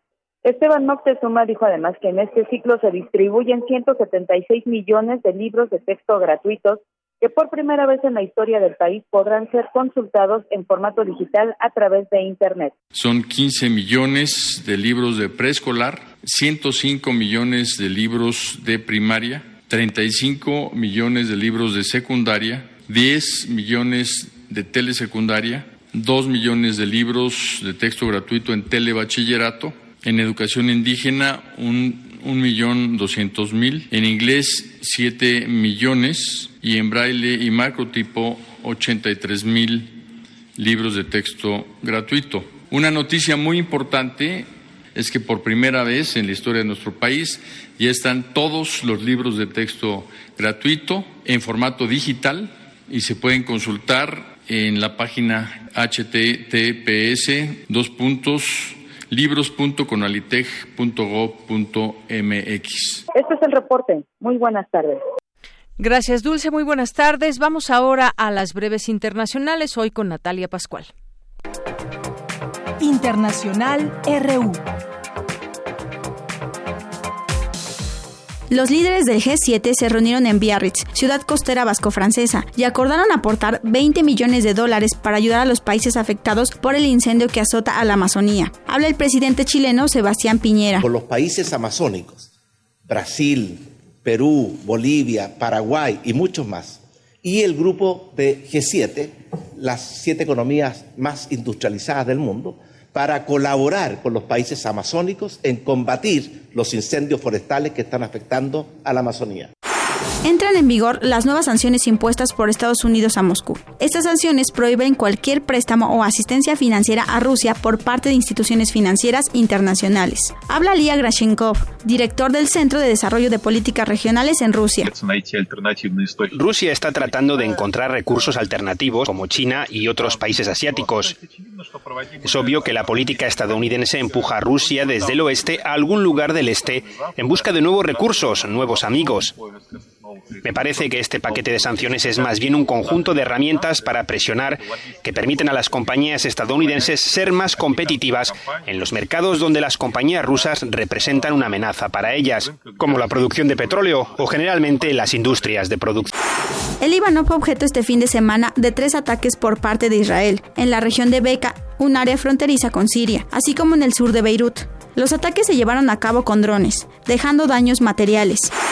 El mandatario francés Emmanuel Macron, se reunió en la cumbre del G7 con el ministro iraní de Asuntos Exteriores, Mohammad Javad Zarif. Su llegada sorpresa marcó un punto de inflexión diplomática a pesar de las difíciles relaciones entre Estados Unidos e Irán. Habla el presidente francés. Creo que ha habido un verdadero un, diálogo muy intenso. El presidente Rouhani se ha, se ha, mostrado abierto al diálogo. El presidente Trump eh, ha, ha, sido duro también, ha colocado sus sanciones, pero ahora creemos que todo esto es un avance del, y que es posible tener un acuerdo entre Estados Unidos y, e Irán. Y Francia, junto a Gran Bretaña, junto con Alemania, junto con las otras potencias firmantes eh, del acuerdo y el Consejo de Seguridad, estará presente. Por su parte, el presidente estadounidense Donald Trump ha dicho que está dispuesto a discutir con Teherán, a pesar de su estrategia de máxima presión sobre la industria nuclear iraní y de la escalada de tensiones militares que hace temer un conflicto en el Golfo. Nosotros no se trata de que queramos un cambio en, la cabeza del país, en la cabeza de Irán, no es lo que buscamos. Nosotros lo que queremos es que se eliminen armas nucleares con la garantía de que va a ser para tiempo, para mucho tiempo. Y, y, si podemos llegar a un acuerdo, a un acuerdo, estoy convencido de que Irán puede llegar a ser una gran nación sin necesidad de tener el arma nuclear. La tormenta tropical Dorian se sigue fortaleciendo. Se aproxima a las islas de Barlovento y Barbados, en el Caribe. Podría convertirse en los próximos días en huracán y llegar a República Dominicana y Puerto Rico la madrugada del jueves. Con audios de Euronews y El País, las breves internacionales con Natalia Pascual. Relatamos al mundo. Relatamos al mundo. Porque tu opinión es importante, síguenos en nuestras redes sociales, en Facebook como Prisma RU y en Twitter como arroba PrismaRU. Continuamos dos de la tarde con 18 minutos y hoy vamos también a platicar con el maestro Juan Manuel Romero Ortega, que es titular de la Coordinación de Innovación y Desarrollo y con él vamos a platicar sobre pues eh, tecnología, conocimientos, porque desde marzo pasado la UNAM cuenta con reglas claras y homologadas para transferir a la sociedad y la industria tecnología y conocimientos que se originan en sus aulas, en sus laboratorios y oficinas. ¿De qué manera, cómo se hace todo este trabajo, pues justamente lo platicaremos con el maestro. Bienvenido, muy buenas tardes. Maestro Juan Manuel Romero Ortega, bienvenido. Bueno. Sí, ¿nos escucha bien? Sí. ¿Nos escucha? Nosotros le escuchamos bien, maestro. Yo también a usted, muchas gracias. Qué bueno, pues gracias por estar con nosotros. Pues ya daba esta introducción acerca de lo que hace la UNAM eh, para transferir a la sociedad y la industria conocimientos que se originan desde nuestra universidad. ¿Cómo se hace todo este eh, procedimiento? Cuéntenos, maestro. Mire, la, la, la, universidad tiene dentro de sus objetivos pues también el, el, el hacer llegar a la sociedad los beneficios que se generan en sus labores básicas de educación, investigación y difusión de la cultura. Y, y para lograr eso, la, las tres formas típicas que, que, se tienen para poder hacer llegar e, esos conocimientos o desarrollos a la sociedad es, número uno, a través de transferir conocimiento, licenciar patentes, es decir, conocimiento que sea protegido, que tiene algún mecanismo de protección de derechos de, de los derechos de protección de propiedad intelectual, eh, la segunda forma es a través de proporcionar servicios y, y esto quiere decir que está, eh, pues digamos, es conocer el, el problema o la necesidad que puede tener cualquier agente de la sociedad y lo que se hace es preparar lo necesario para poder satisfacer o cubrir ese, ese requerimiento que le es planteado a la, a la universidad. Esto cubre una gama muy amplia de servicios, desde que pueden ser desde análisis de laboratorio, utilizando la infraestructura que tiene la universidad, pero puede ser el desarrollo de software, puede ser la realización de consultorías y, y digamos hay una gama muy, pues muy amplia de servicios que se pueden canalizar para, para quien lo necesite. Y, y la tercera forma que es la una que, que promovemos sobre todo aquí en la coordinación eh, de innovación y desarrollo es a través de la de empresas que son incubadas en nuestro sistema que se denomina Innova UNAM. Eh, lo, lo, que hacemos nosotros es acompañar en la formación de la, en, la formación de empresas, en las primeras etapas de las empresas, a los miembros de la comunidad universitaria que desean iniciar un proyecto empresarial y finalmente estos proyectos, eh, sobre todo los que tienen base tecnológica, pues son como otra vía para hacer llegar a la sociedad lo que lo que tiene la universidad. Así es. Bueno, pues estas eh, tres maneras con las patentes, los servicios, esto que nos acaba eh, de decir, porque justamente, y aquí lo hemos, hemos tenido la oportunidad de conocer esos proyectos o esos inventos también que se crean desde la universidad y hay que darles también, eh, pues, una identidad sobre todo, pero también esa posibilidad de que se conozcan al exterior. La sociedad se beneficia de lo que hace la UNAM por sus egresados, por la formación de recursos humanos y hay pues muchas cosas que así lo avalan. Tenemos laboratorios de alto nivel, tenemos en cada aula se está generando ya ese ese conocimiento. ¿Qué más podemos decir de todo esto? Eh, ¿Cuál es, digamos, eh, esta iniciativa? Eh, ¿Qué significa tener estas reglas claras, impulsar más, impulsar más a la actividad de la universidad? ¿Qué más nos puede contar con respecto a cómo se transfiere, digamos, ese conocimiento al exterior?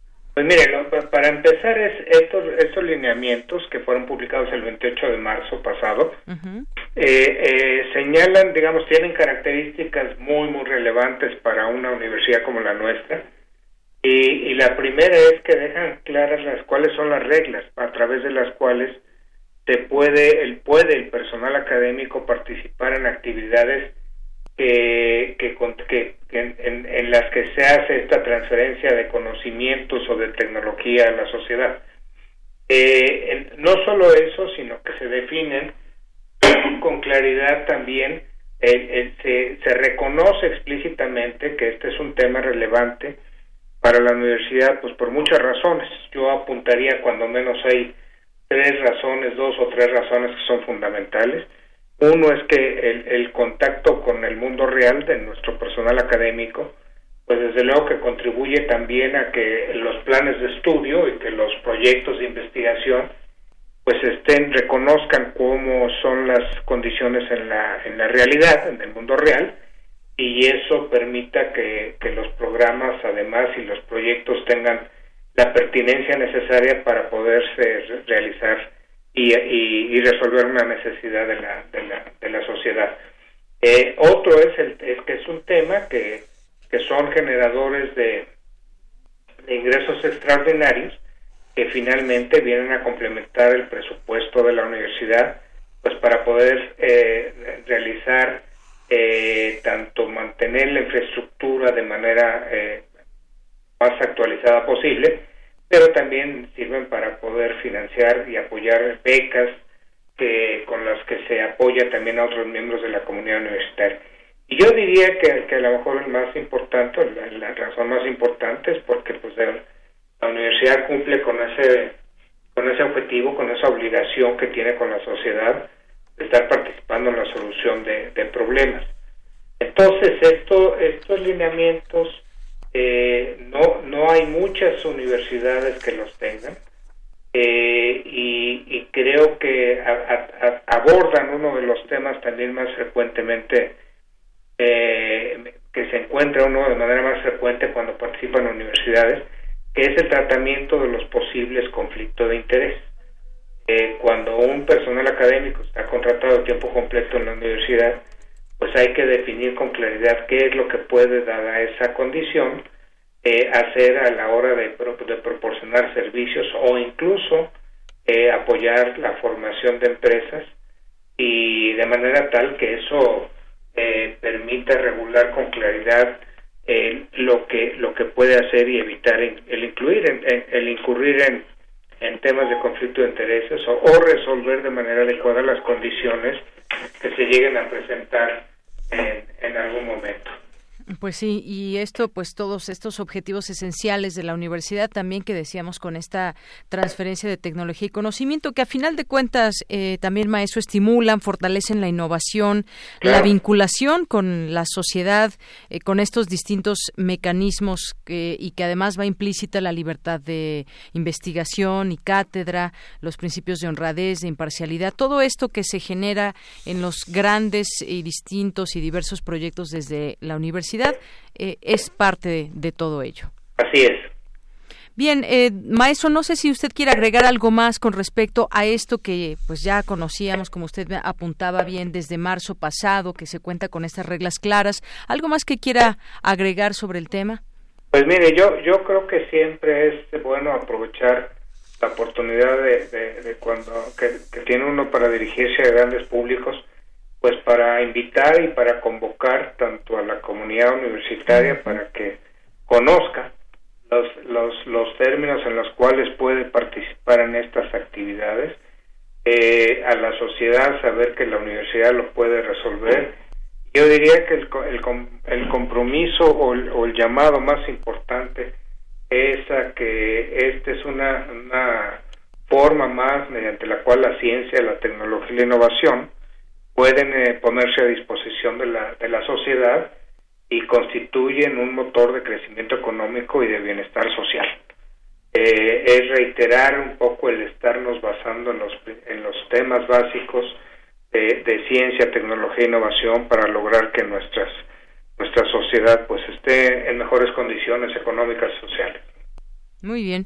Bueno, pues ya está dicho aquí justamente y como pues es importante conocer también todos estos lineamientos como comunidad universitaria, pero también como como público en general. Pues maestro, le agradezco mucho su participación hoy aquí en Prisma RU de Radio UNAM. Al contrario, yo le agradezco la oportunidad de, de hablar con ustedes, muy amable.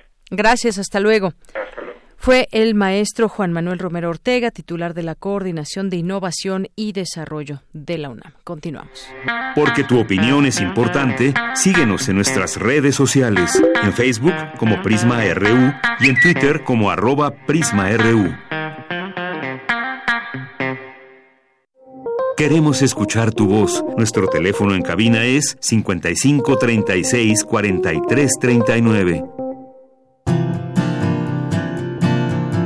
Gaceta UNAM.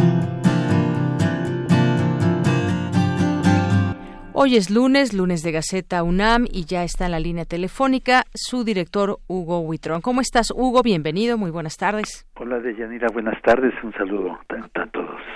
Muy bien, muchas gracias. Pues comencemos con la Gaceta UNAM, hoy en su portada Instantes de Eternidad. Sí, es una exposición 121 instantes de eternidad en la Academia de San Carlos. Estas son fotografías de la colección Toledo, donde participan 36 autores como Rulfo, Álvarez Bravo, Modotti, y en la portada traemos un fragmento de una foto de, de Mary Ellen Mark, eh, de nombre Niña saltando la cuerda, sobre un gas. Aquí tenemos esta fotografía hoy en la portada de Gaceta. ¿Qué más hubo? Y miren, en Academia tenemos la misión Colmena en 2021, donde la UNAM colocará nueve pequeños robots en la Luna. Esto, esto lo va a hacer con una empresa privada y con la NASA. Esto se espera que sea a mediados de 2021. Que se haga, se haga realidad la misión Colmena. En otra nota tenemos el primer estudio de patologías de dinosaurios en México. Huesos fósiles informan de enfermedades que padecían. es, una bonita nota donde trae una historia sobre los dinosaurios. Así es, interesante saber qué padecían los dinosaurios. Sí, sí, sí, sí. Este, al parecer, artritis, neoplasias, fracturas de huesos, cuernos. Amputaciones. Sí, eso se le recomendamos. En otra nota tenemos que capitalinos gastan cuatro mil millones de pesos en agua embotellada al año. Mm, pues suena bastante eso y, me pones a pensar cómo antes, antes no sé cuántos años exactamente, quizás eh, 20, no sé, no estábamos acostumbrados a tomar agua embotellada. No, tomábamos agua de la llave. De la llave o servía, pero no comprábamos botellas así. Sí. Este... Incluso los garrafones eran de vidrio, ¿recuerdas? Sí, sí, sí. Eh, había dos empresas nada más, pero además terminabas de jugar y te ibas y, y, y, te acercabas a la llave y tomabas agua, te refrescabas. y después empezó el, monopolio. Sí, imagínate cuánto, eh, es un negocio, implica millones y millones de, de pesos. Y bueno, si nos vamos a todo el mundo, pues imagínate cuántas empresas son las que están ganando. Bueno, ¿y ahora qué, qué vamos a hacer con el plástico? Pues sí, quizás podríamos regresar a, a reflexionar sobre, pues ya no usar plástico. Sí, porque pues, todo es todo lleva plástico. Así es. Entonces tenemos que modificar y vamos a tardar muchos años. ¿Qué más? Miren, otra nota es, este, realizan estudiantes prácticas profesionales en Costa Rica. Este es en la sede de el, Centro de Estudios Mexicanos que tenemos en Costa Rica y también otra nota en, en la sede de Sudáfrica, donde expertos en arte contemporáneo eh, visitaron Sudáfrica. La UNAM más allá de las fronteras. La UNAM más allá de las fronteras. Y eh, una nota sobre la tiroides que afecta al 2% de mujeres en edad madura, un mal que que yo me imaginaba que eran más las mujeres que padecían este este problema. En comunidad tenemos posgrado de odontología, atrae, atrae a jóvenes europeos, que tiene que ver también con la internacionalización que tiene la UNAM por el mundo. Se gradúan egresados del, del, bachillerato a distancia. Aquí se graduaron gente de, que viven en Estados Unidos como en, la República Mexicana y que estudian a través del bachillerato que tiene la UNAM a distancia.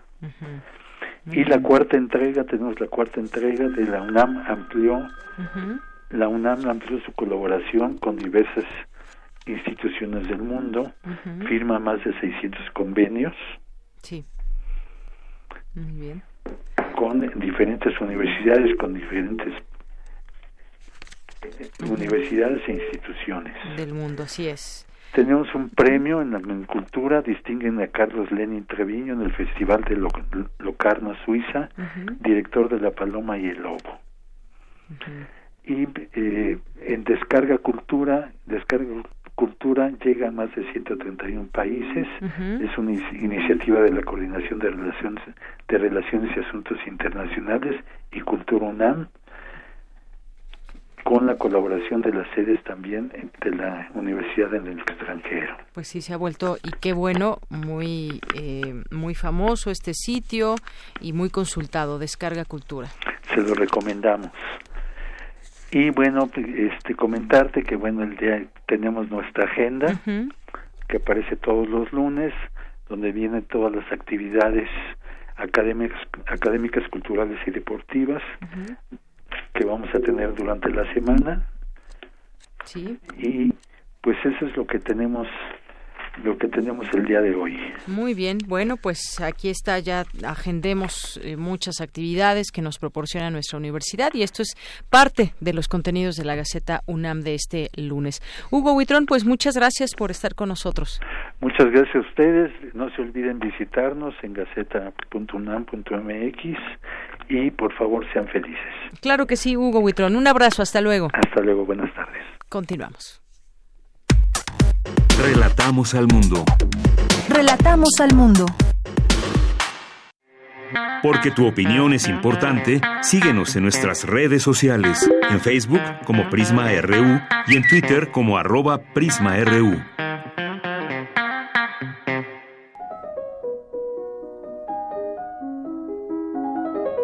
Cartografía RU con Otto Cázares. Bueno, pues ya estamos hoy aquí en Cartografía RU con Otto Cázares, que viene de directo del maratón hasta acá, de la meta que llegó al Zócalo hasta aquí, hasta la cabina de... y por lo tanto muy contento y en una senda que, yo he de decirlo, lo he dicho ya en varias ocasiones, una senda en la que me puso de Yanira Morán. Porque de Yanira el año pasado me inscribió al maratón sin que yo lo supiera. Y determinó para mí una senda hermosa que yo agradezco. me deshice del tabaco. Yo era un fumador apasionado y lo tomé por, uh, lo cambié por estas jornadas de esfuerzo, de alegría, de fiesta ciudadana y estoy muy contento. Claro. Ayer terminé mi primer maratón. Qué bueno, ¿y cómo te fue? Cuéntanos. Me fue muy bien, me siento muy bien. Este, entrené arduamente para ayer eso denota una buena preparación, el que te sientas bien hoy. Sí, porque eso es cierto. Hay veces que uno al día siguiente puede ser terrible. Claro, yo me vanaglorio del primer maratón corrido, pero tú has corrido seis, de modo que conoces bien la experiencia del día posterior. Entonces sí, me siento muy bien, muy contento. Pues, qué bueno, qué bueno. Otto, nos da muchísimo que gusto. Hacer cuatro horas intensas de inhalación, exhalación.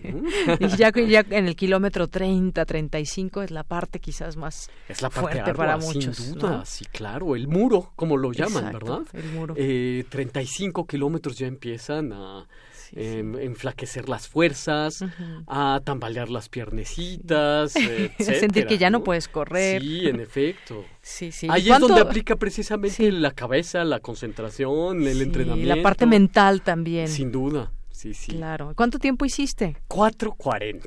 Estuvo muy bien, Otto. Cuatro horas con 40 minutos, es decir, el doble del campeón.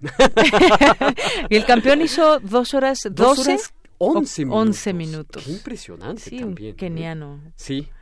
Pues que ahora sí ni me tocó verlo, ¿eh?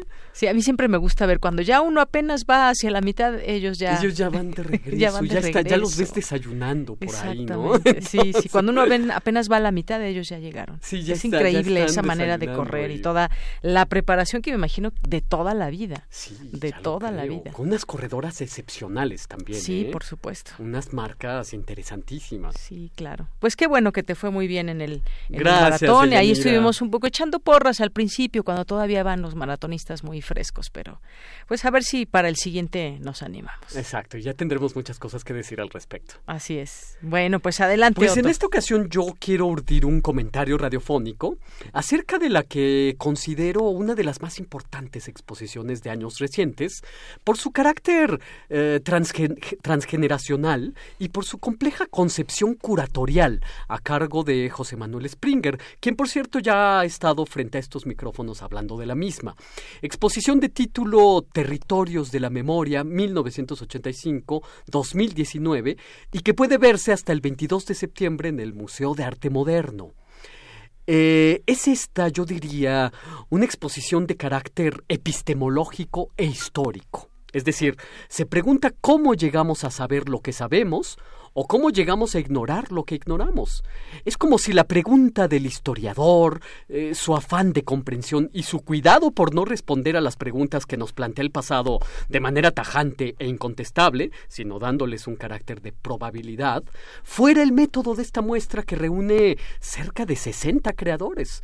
Su línea argumental está trazada con la punta afilada de un grito, un grito expelido por el retrato del mexicano, así, en abstracto, grito de lo mexicano contemporáneo, cuyo derrame sonoro comenzó en 1985 con la involuntaria estetización del horror del fotógrafo de nota roja Enrique Metinides, como si la nueva cronología del país tuviera como punto de partida esa su célebre fotografía del caído Hotel Regis en el centro histórico de la Ciudad de México. Con ese hotel cayó también la antigua concepción temporal de nuestro país, solo para activar otra temporalidad, el tiempo del extrañamiento, un México de tiempo múltiple, al mismo tiempo cronológico, diacrónico y sincrónico. Territorios de la Memoria, 1985-2019, es algo así como una catedral o como un nuevo Hotel Regis, construido solamente para ser echado abajo en cuatro movimientos, como si de una sinfonía se tratara. El primer movimiento es el que lleva por título Actores y Personajes, donde desfilan héroes, dioses, semidioses, antihéroes, todos protagonistas civiles que conforman el imaginario colectivo. A este movimiento, el primero, yo le, di- le daría la indicación musical de Alegro maestoso manón tanto. El segundo movimiento de la muestra es el que lleva por título Hilos de la Historia. alegreto lento y solemne, un poco demasiado doloroso, como el alegreto de la séptima sinfonía de Beethoven, porque ahí aparecen el Via Crucis, los jinetes del apocalipsis de estas ruinas que somos, la machacadora visión del narcotráfico y su conversión en un nuevo culto con sus santos, sus armas y su opulencia. Es este movimiento la memoria del fuego, el documento de la, de la, barbarie, el corazón mexicano de las tinieblas. Son imágenes que testimonian eh, las ejecuciones que no están perdidas, siguen en nosotros. Imágenes cargadas de tragicidad, a las que debemos sostener la mirada como si de un dragón o de un tigre acechante se tratase. El tercer movimiento es el que lleva por título Paisajes alterados y es un adagio cantabile que da cuenta de la tierra que se escapa, la migración, el agrimensor que siembra la tierra de fosas innumerables y que da cuenta del paso de la percepción bucólica del paisaje a una concepción ecológica tremendista. El paisaje ahora es niebla, ahora es campo minado, ahora es tierra baldía. Y el cuarto movimiento de la exposición es un núcleo de título Lo que vendrá. Yo diría es otro alegro manontropo que ofrece un horizonte entre utópico y corazonador que modela la transición del futuro del país.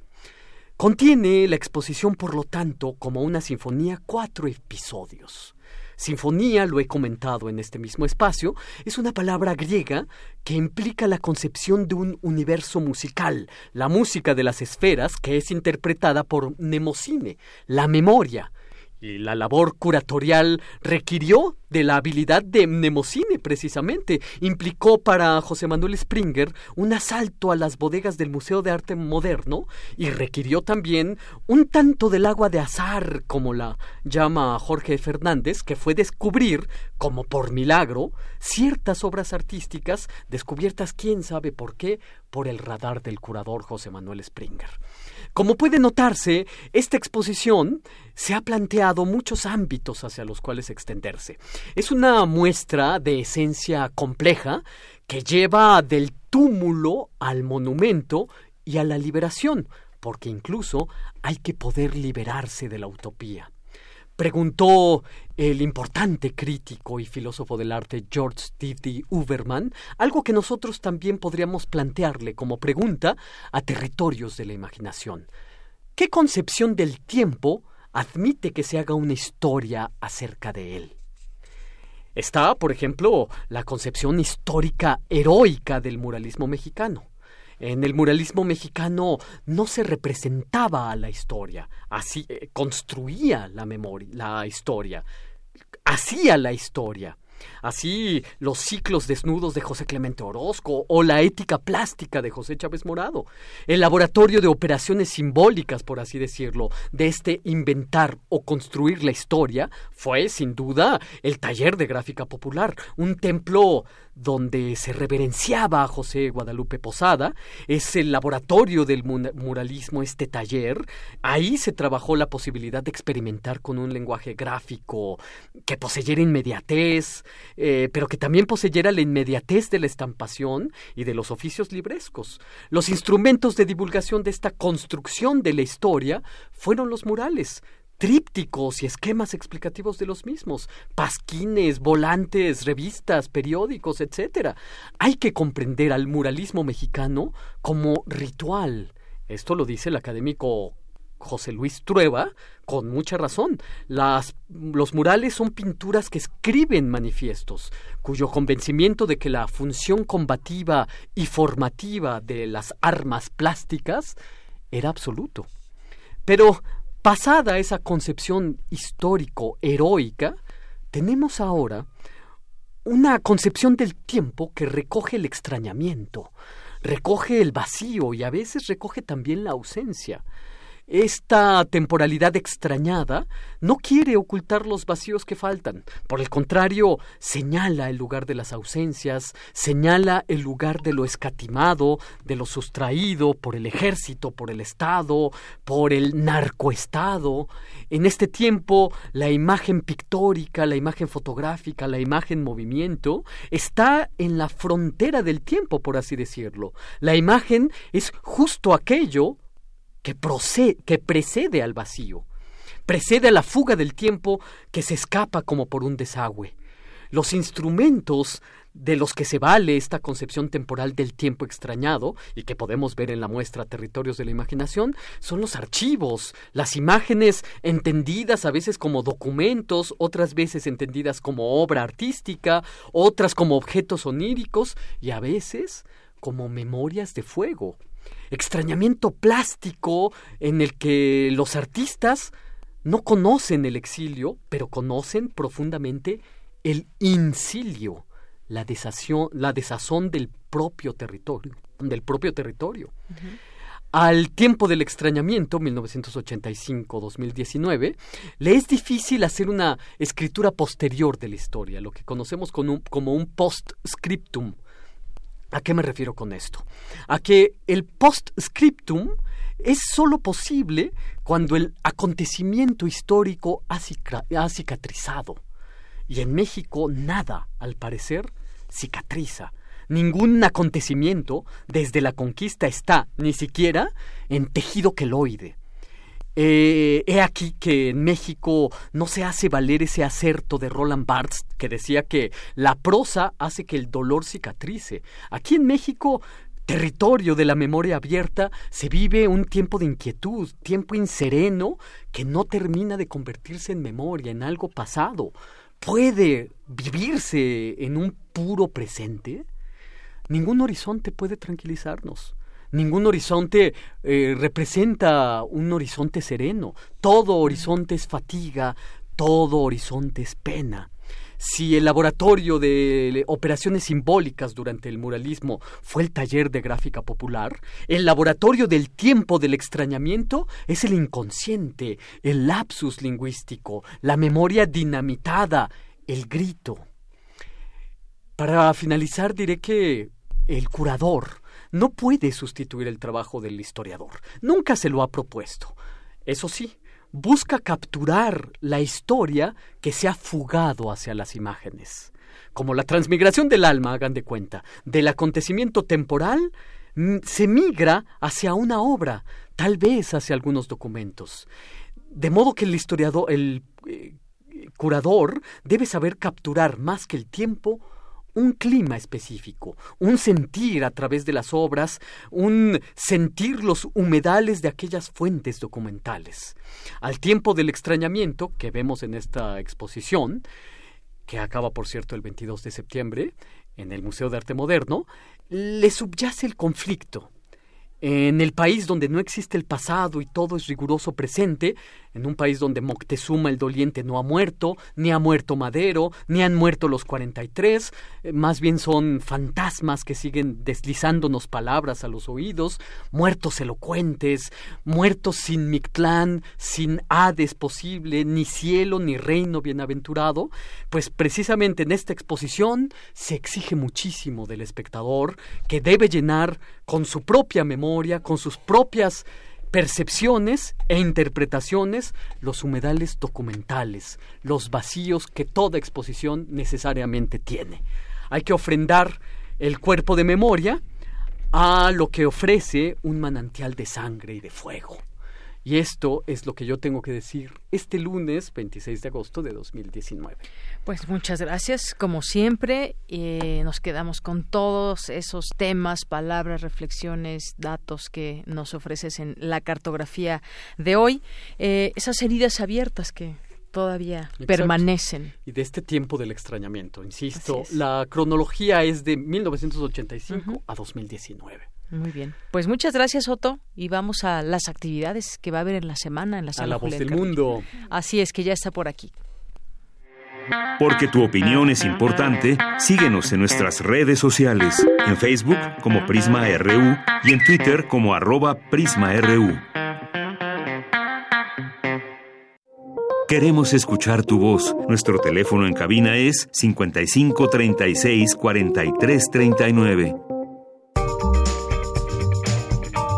Sala Julián Carrillo presenta.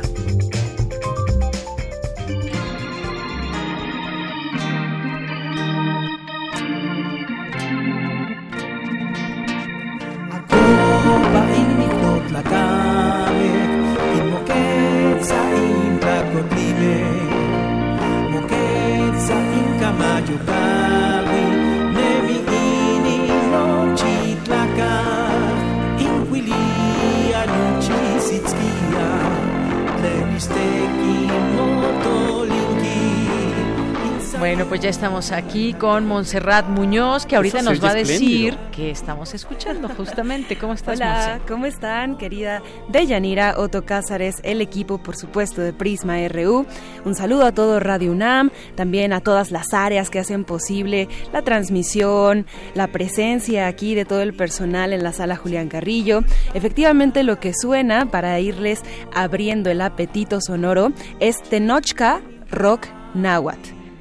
Es un grupo formado por Rick Salgado, donde hay chicas y chicos muy talentosos, hablan lenguas originarias, sobre todo náhuatl, y se les ocurrió hacer una fusión de cánticos, de poemas en zapoteco, por ejemplo, con algunos ritmos propios del rock, del rock progresivo, del rock alternativo.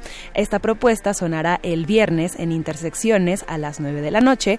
Por cierto, un saludo a Buen Rostro, quienes estuvieron aquí el viernes pasado con un una mega producción. Imagínense que llenaron la sala Julián Carrillo de papeles picados, de flores, de velas, hacen una mezcla de regional mexicano contemporáneo y esta mención al aire tiene mucho que ver porque Lupita Buenrostro, la cantante de este grupo que se llama Buen Rostro, es parte de los poetas errantes que tienen una mm. intervención aquí también los martes con ustedes, aquí en Prisma. Destacamos en el concierto pasado la importancia de todos aquellos em, alumnos que han estado tanto en prácticas profesionales como en el servicio social aquí en Radio UNAM y pues a ellos nos debemos, ¿cierto? Claro, totalmente cierto. Sí. Y bueno, pues también para comentarles de todas las actividades ah. que tenemos, nos vamos con lunes de teatro, martes de teatro, a ver, ahorita, mientras tanto, vamos a, aquí a Otto Casares y yo a comentar justamente lo que pasa en, la sala Julián Carrillo, que como bien dice Montserrat, pues nos debemos a todo ese público que nos escucha y que viene a disfrutar de, distintas propuestas que Porque hay además a lo es un auditorio que no ceja en sus eh, propuestas, en sus búsquedas. Claro, que se presta para distintas eh, ofertas, ¿no? Distintas propuestas más bien. propuestas y... en las que se junta la experimentación dramática y musical. Sí, sí. Lunes de teatro. Ya recuperó la voz nuestra querida. Lunes de teatro. Martes también de teatro. Jueves, eh, miércoles, perdón, de Cineclub con programación de Macabro jueves también de teatro, viernes de intersecciones y fin de semana de Xtabay, que ustedes ya la vieron. Cuéntenos un poquito para nuestra audiencia de qué va esta no la he visto, pero me gustaría oírla narrada a través de la bellísima voz de Deyanira Morán. Pues bueno, no la narraré toda para que nuestro auditorio, porque además este es el último fin de semana que oh. está, así que tienes que venir, sin duda, ya sea el sábado o el domingo. Y bueno, pues es una propuesta en la que participa Luz Angélica Uribe, que participa Elena de Aro, bajo la dirección de Eduardo Ruiz Aviñón, que por cierto ya estuvo aquí en Prisma y nos platicaba también de, de cómo, cómo se hizo todo este, este proyecto. Y hablábamos en particular de toda esta escenografía, de los instrumentos que se utilizan, el vestuario. Y a final de cuentas pues creo que nos tiene nos tiene en todo el tiempo pegados a esos diálogos que, que, nos llevan a esa a esa eh, a esa sombra que tiene todo el tiempo esa voz que le está llamando y que solamente se libera de eso hasta la muerte. Pero bueno, lo tienen que ver de qué manera se desarrolla todo esto. Eso es lo que les Actúan decir. Luz Angélica Uribe, Elena de Aro, quien por cierto va a dar un curso que se llama Voz tu Voz. En este curso se va a impostar la voz, se va a leer textos dramáticos, vamos a tener eh, cuentos, radiocuentos también en la creación de los participantes. Y esta sección cada vez es más interactiva, muchachos, así que habíamos hecho esa promesa de venir el fin de semana. Cuéntenos si ustedes vienen a ver Extabay, que es de teatro gótico, también si vienen a ver El Encuentro hoy lunes a las 8, si vienen a ver Por Confianza los martes a las 8, que ya son últimas funciones del mes, y también el miércoles les queremos dar una mención a este festival de terror que tenemos en este mes programación de lujo dedicada a los sustos, a los vampiros, a todas aquellas criaturas que están pues rondando los mundos em, ocultos, de los mundos del lado de las sombras. A todo ello también pues hacemos unas, una recapitulación a través del cine. El jueves presentamos a em, Sensatez y Cautela, una obra original de Ramiro Galeana y este viernes de Intersecciones con Tenoch Rock. Tenemos una página de Facebook que es Sala Julián Carrillo y en Sala Julián Carrillo atendemos sus dudas, sus comentarios, sus propuestas. También, pues, por ejemplo, se enteran un poquito ya acabando el mes de la programación que va a estar en el siguiente mes de septiembre que también viene con todo, con todísimo. Así que para ustedes también los invitamos. Es un gusto mencionar que para los estudiantes también está abierta la sala y ellos están en un programa llamado Comunidad UNAM, al que pueden registrarse, acceder para tener puntos con una reseña y así les dan más boletos para entrar, por ejemplo, a la Salonesa, a otros lugares de la UNAM, a otros recintos culturales donde también pues tienen boletos gratis. Si alguien está ahí escuchando y es estudiante, regístrense en este programa para que aquí cuando vengan nos den su papelito escrito, eh, bueno, impreso, perdón, y así les contamos sus puntos. Es un programa maravilloso y pues también a esto tenemos un área dedicada en Radio UNAM para vincular con los estudiantes y ellos pues también puedan tener ese privilegio de estar aquí en obras que son creadas para todo público y en especial pues también aprovechando a la comunidad UNAM para que se acerquen aquí. Estamos en Adolfo Prieto número 133 en la colonia del Valle. Estas son nuestras instalaciones. Queridos amigos, amigas de Radio Universidad, conozcan este recinto y si están al interior de la República o en otro lugar, pueden acceder a la página de Facebook para que se enteren de las pruebas de sonido con los grupos o de los ensayos o de algunos de las obras que posteamos ahí y pues con mucho gusto aquí los recibimos y las esperamos también. Por supuesto. Bueno, ahí está ya la invitación. Muchas gracias. Gracias, Montserrat Muñoz. Pues a, ustedes que siempre me andan salvando aquí. no, y además déjenme decirles que hace un calor tremendo. Bueno, hasta hace unos momentos que ya corrió un poco el aire y está, parece que estabas en un concierto, Monse. Pero además la radio en vivo siempre implica estas operaciones de salvamento. A veces ustedes me salvan a mí y o a mí. A ti, ¿qué te salvamos? Más bien, eh, eh, propongo cambiar mi apodo por hoy a todos del mundo. Montserrat, todos del mundo, lugar ya me ha pasado como tres veces. es porque llegamos de la ciudad todos así. Cuéntenos cómo vivían sus lunes. Nosotros, entre tráfico, cerraron el Metrobús Etiopía. Me tuve que ir caminando, así corriendo. Y pues bueno, para todos aquellos también de la ciudad que se rifan el día a día y que no importa que nada los detiene, como a ti que corriste el fin de semana. Y que te manda saludos Alfonso de Albarcos, que dice muchas felicidades, maestro Otto Cázares. Cualquiera que complete los 42 kilómetros del maratón se merece todo mi respeto. Muchas gracias, muchas gracias. Y algo que decías el viernes también, Monse, de que hubo de todo un poco ahí en la sala Julián Carrillo. Dice, y que Tecuani, que es hora que todavía no acaban de limpiar la sala Julián Carrillo por todo lo que hubo ahí de fiesta el pasado viernes. Por cierto, también para esto tenemos un teléfono, si quieren más informes de todo lo que se dice aquí en el lunes en esta sección. El teléfono es 5623 3272 5623 3272. Les damos la cartelera, les damos anuncios e informes sobre la inscripción para los cursos.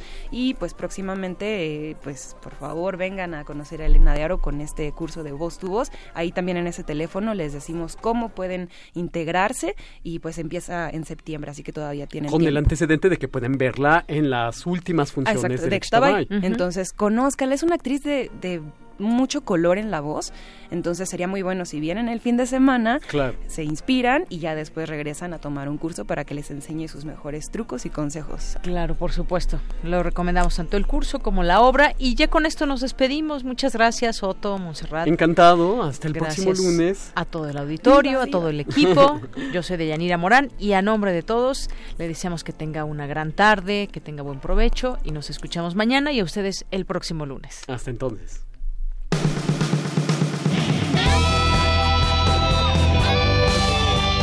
Prisma RU. Relatamos al mundo.